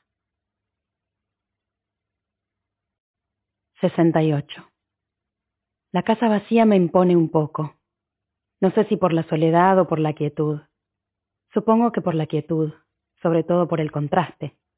Desde que empezamos a preparar el velorio fueron semanas en las que a duras penas nos detuvimos de a ratos a recuperar el aliento o a llorar. Y después del entierro volvimos a la casa y empezamos a limpiar y a ordenar como si se nos fuese la vida en eso. Convencimos a mamá y a papá de que se fueran a pasar una temporada a la casa del tigre. Mamá protestó un poco, pero insistimos. Y papá se dejó hacer sin reparos. En los últimos seis meses envejeció lo que no había envejecido los últimos diez años. La tía Rita, por supuesto, se fue con ellos. Además les prometimos visitarlos todos los fines de semana. Delfina sacó una hoja de papel, ahí mismo, y armó un cronograma para que estuvieran acompañados. El primero que se notó fue el propio Pedro.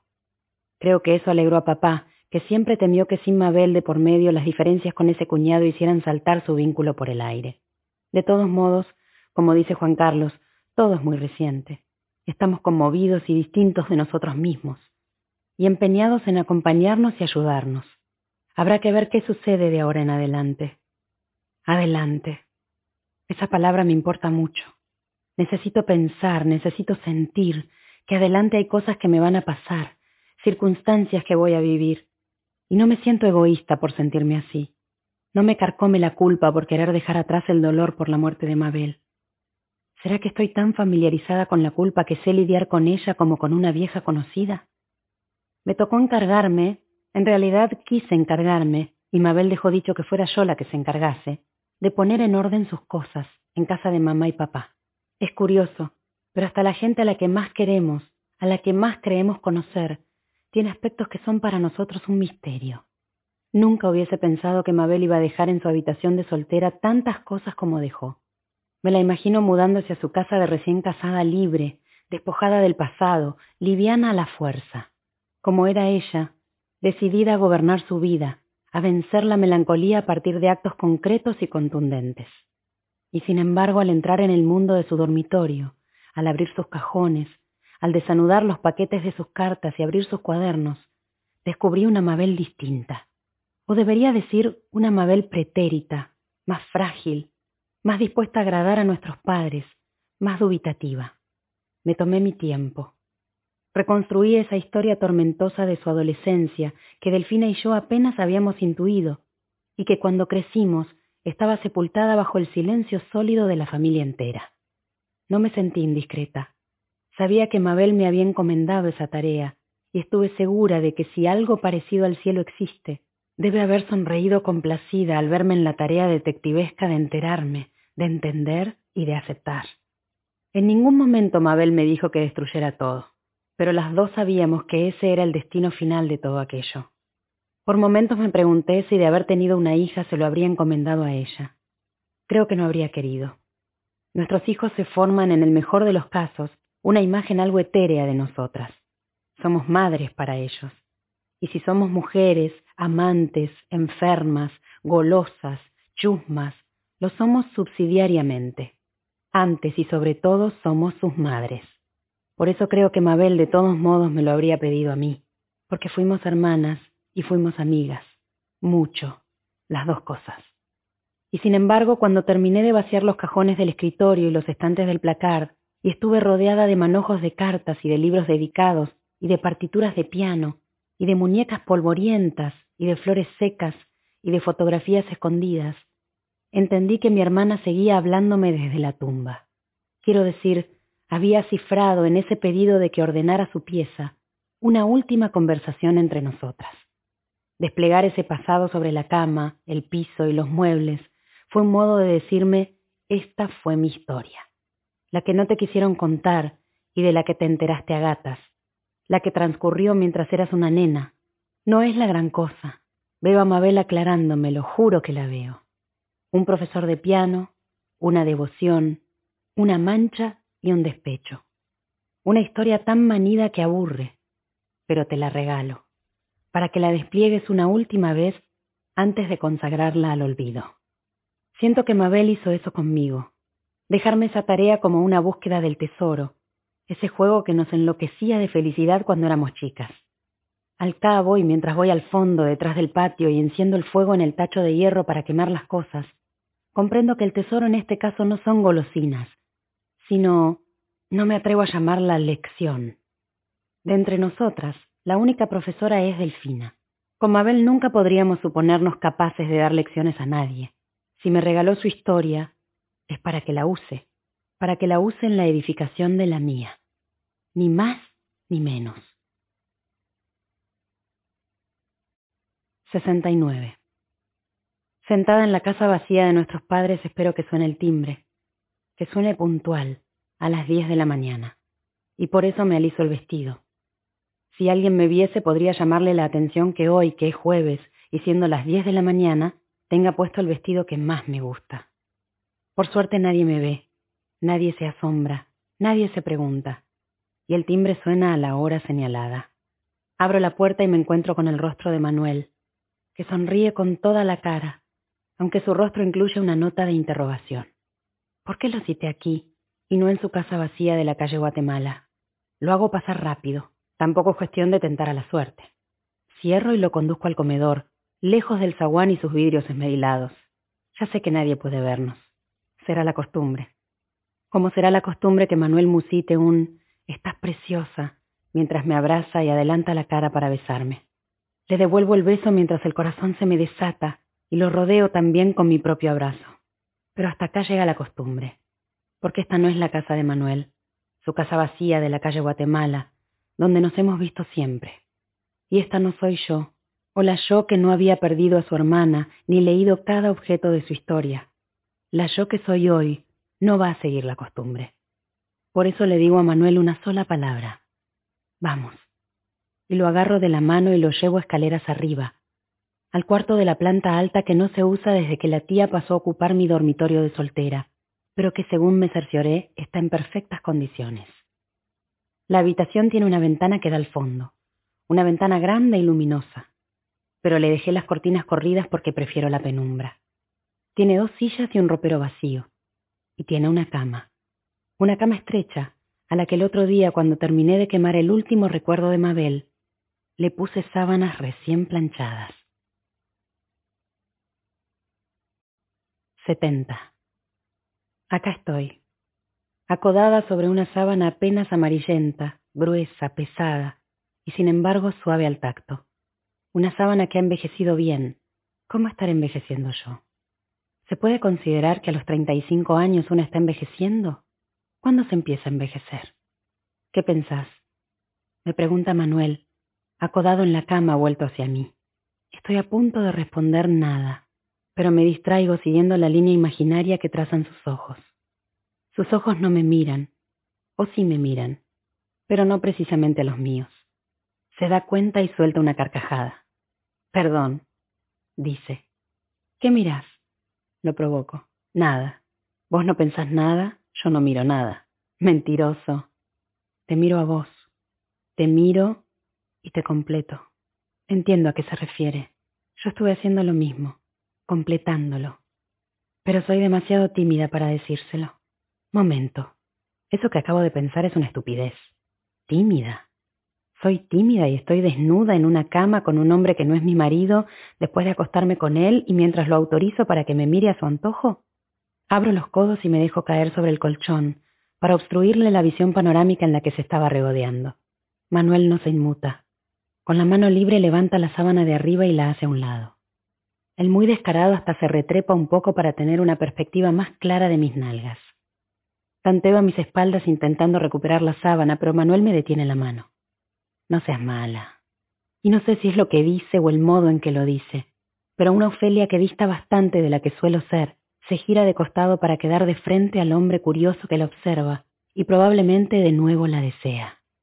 Manuel me mira un segundo a los ojos y enseguida vuelve a contemplarme. Necesito saber algo, le digo. Vuelve a mirarme. ¿Vas a seguir queriéndome siempre? Sé que es una pregunta estúpida, pero es que de repente la osadía me ha abandonado y me doy cuenta de que necesito que me prometa que sí. Manuel se dispone a contestar, pero no llega a hacerlo. A nuestra espalda se abre la puerta de par en par y la tía Rita nos observa desde el umbral. 71.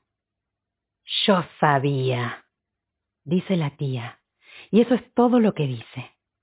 Instintivamente me doy vuelta y levanto la sábana como puedo.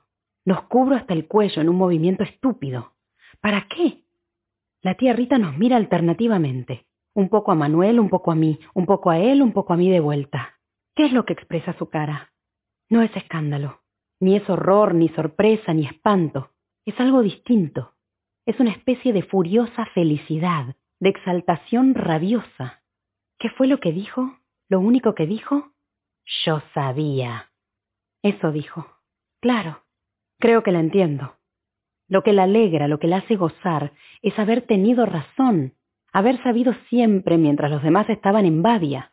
Nos mira desde arriba, pero no desde el módico arriba espacial de estar de pie delante de la cama angosta que ocupamos, ni desde el arriba púdico de estar vestida mientras nosotros estamos como Dios nos trajo al mundo.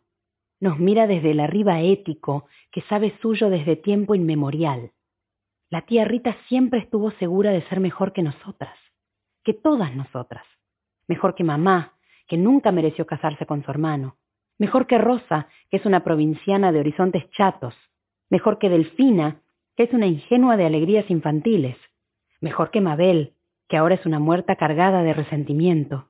Y mejor que yo, que siempre fui una intrigante y ahora le demuestro al mundo que además soy una puta. Y si no se lo demuestro al mundo yo, se lo va a demostrar ella. Porque el fundamento último de esa cara de triunfo, de ese rostro de satisfacción, de esa expresión de victoria, es la felicidad de la anticipación. La tía se está regodeando no en lo que acaba de comprobar, sino en lo que se dispone a propalar al universo entero. Se anticipa y en el futuro inmediato está la gloria. Ahora mismo, en minutos, saldrá disparada la terminal de retiro para tomarse el tren a Tigre y de ahí la lancha colectiva para llegar a la isla y decírselo a mis padres. Si hubiese teléfono en la casa de la isla, de todos modos Rita no se privaría de ir a proclamar la noticia en persona. Y encima tendrá la suerte de toparse con Delfina, que esta semana se quedaba con ellos antes de volver a Mendoza con la nena. ¿Tendrá la tía Rita por lo menos el decoro de hacer salir a María del Carmen de la escena antes de empezar a contar todo con pelos y señales? No va a quedarse a dormir en el Tigre, eso seguro, porque tiene que volver sí o sí y contactarlo a Juan Carlos como sea. Ahí se le planteará un problema grave a la tía. Todo un dilema. ¿Intenta pactar un encuentro en persona o se lo suelta directamente por teléfono? Sin duda Rita se muere por ver la expresión del rostro de mi marido cuando se lo cuente, pero eso implicaría dilatar la primicia. Y en el ínterin puedo yo jugar mis cartas perversas y la tía no querrá arriesgarse. y después Rosa, y Ernesto, y Pedro, y nuestros primos, y los vecinos, y el mundo entero. Y antes o después, el yo sabía. Le faltará nomás extender la mano para que reverenciales sus interlocutores le besen sus anillos. Piensa mal y acertarás, es una de sus frases de cabecera. Piensa mal y acertarás, nos dijo toda la vida, no tanto para precavernos como para amonestarnos. Piensa mal y acertarás. Ahí está tu sobrina refocilándose con el marido de la hermana. Tengo que decir algo. Tengo que intentarlo. Convencerla de que espere, obligarla a que me escuche, implorarle piedad. Si no por nosotros, al menos por el resto de la familia. Pero en ese momento siento en el hombro la mano de Manuel. La tía lo mira. Y Manuel casi con serena teatralidad me aproxima hacia sí. Me ofrece su hombro para que descanse en él. Mientras tanto sigue mirándola ni altivo ni provocador. ¿Digno? ¿Puede ser digno el gesto de un hombre acostado al lado de una mujer que es su cuñada, que cubre a duras penas sus vergüenzas con una sábana? Un hombre que observa con serenidad a la mujer que va a destruir su reputación y su familia. Un hombre que ofrece su abrazo a la amante a la que le espera el mismo futuro de aniquilación. Creo que sí. Creo que es digno. 72. Antes de hundir la cabeza en el pecho de Manuel, alcanzo a ver que la tía sonríe con sarcasmo, con asco, con hastío, mientras niega con la cabeza. Triunfal, la tía se da vuelta hacia la puerta y la abre todavía más, con un golpazo que hace retumbar las paredes. Enérgica taconea sobre el pequeño descanso que tiene la escalera en la cúspide. La vida es curiosa. A veces se empeña en repetirse, en hacerse eco de ella misma. Hace veinticinco años subimos con Delfina escondidas para revisar la pieza de la tía y poder ufanarnos de nuestra osadía frente a Rosa y a Mabel. Y salimos disparadas cuando escuchamos que la tía volvía de la calle. Ahora es la tía la que abandona la habitación con pasos urgentes. Y apurada como está, apoya mal el pie en el primero de los escalones. Esos escalones de bordes gastados y sin embargo relucientes a pura fuerza de cera, semana tras semana y año tras año, brillantes como espejos gracias a su determinación maniática por conservar el brillo de la madera. Aterida, la tía Rita se precipita hacia adelante. Intenta aferrarse a la mínima baranda. Gira sobre sí misma en el intento de asirse. Cae de espaldas escaleras abajo en medio de piruetas inverosímiles y sonidos espeluznantes de huesos que se rompen y órganos que se dañan. 73. Y tres semanas después del entierro de Mabel, aquí estamos de nuevo, en procesión silenciosa desde la capilla del cementerio. Acabo de preguntar, y no, las tumbas de Mabel y la tía Rita no están cerca la una de la otra. Tal vez tengamos que agradecérselo a los azares de la burocracia municipal, pero están situadas casi en las antípodas. A la burocracia municipal o los sortilegios que mi hermana tenga permitido ensayar desde cualquier paraíso en que se encuentre. Me la imagino haciendo un ademán liviano mientras dice, ¿Esa? Lo más lejos que se pueda. Sonrío y de inmediato me llamo al orden. Bajo la cabeza y sigo caminando, rodeada por las mujeres de la familia.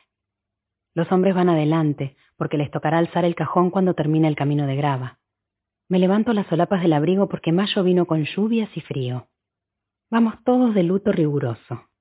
Pero por dentro, sé que nadie se alegra de la muerte de la tía pero no necesito ser adivina para darme cuenta de que nadie siente esa angustia rotunda, ese dolor sin nombre con el que vinimos a la chacarita el mes pasado. ¿Y yo? ¿Qué es lo que siento?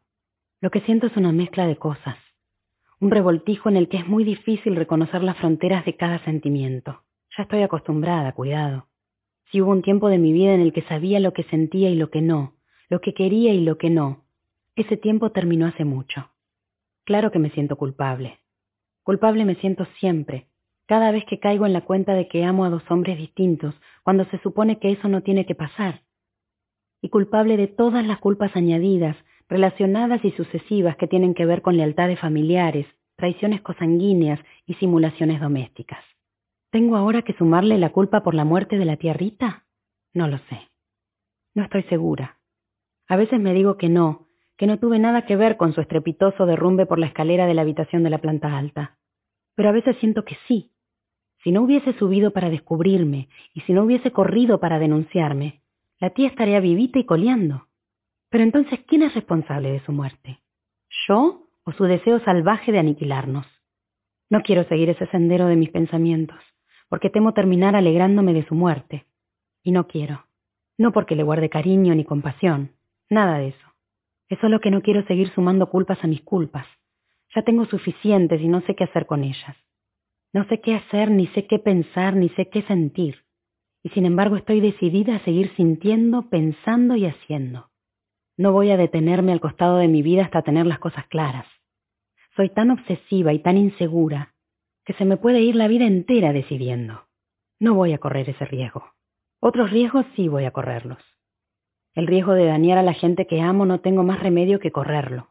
Lo mismo que el riesgo de sufrir las distancias y las esperas, lo efímero de las presencias y lo angustiante de las despedidas. ¿Será para siempre así mi vida? ¿O algún día mi vida de amor lícito con Juan Carlos o mi historia de amor ilícito con Manuel serán trizas y serán pasado? No lo sé. Son tantas las cosas que no sé. Lo que sí sé es que elijo esta vida que tengo antes que cualquier otra. Tuve oportunidades de renunciar a Manuel y no quise. Tuve oportunidades de romper mi matrimonio con Juan Carlos y tampoco lo hice. Acá estoy, caminando detrás del féretro de la última persona que supo mi historia sobre la tierra. Es raro, pero la otra persona que lo supo también está enterrada en este cementerio, aunque por azares municipales o por su propia intervención de ánima, bien lejos de la bruja que hoy estamos sepultando. ¿Me duele que esta historia muera conmigo? o con Manuel, si me sobrevive. Me duele que nadie sepa jamás lo que vivimos. ¿Sería mejor tener como Mabel una habitación en algún sitio donde acumular los recuerdos? ¿Un museo cuyo catálogo nadie comprenda salvo yo misma? Creo que no. Creo que no me duele. Y creo que lo prefiero. Casi toda mi vida estará allí, para que los demás la sepan y la juzguen. Si quieren, si lo necesitan, si lo desean. Mi vida con Juan Carlos mi amor por él, los hijos que tuvimos. Pero además de esa vida soy este secreto. Y en el centro de este secreto, soy libre de ser la mujer que quiero ser o que me sale ser. Y si el precio de serlo es que jamás nadie lo sepa, que sea. Que sea ese el precio. Que todo esto permanezca en el más absoluto silencio. Que nadie sepa, nunca, ni ahora mientras caminamos en esta procesión callada, ni dentro de muchos años, cuando sea una viejita memoriosa. Manuel, querido mío, lo mucho que te amé. Castelar, marzo de 2019. Soy Karin Zavala. Esperamos que hayas disfrutado de esta producción de Lo mucho que te amé de Eduardo Sacheri. Este audiolibro ha sido dirigido por Federico Santa Ana y producido por Juan Bergerot. Copyright del texto 2019 Eduardo Sacheri. Copyright de la producción 2019 Penguin Random House Grupo Editorial SA. Todos los derechos reservados.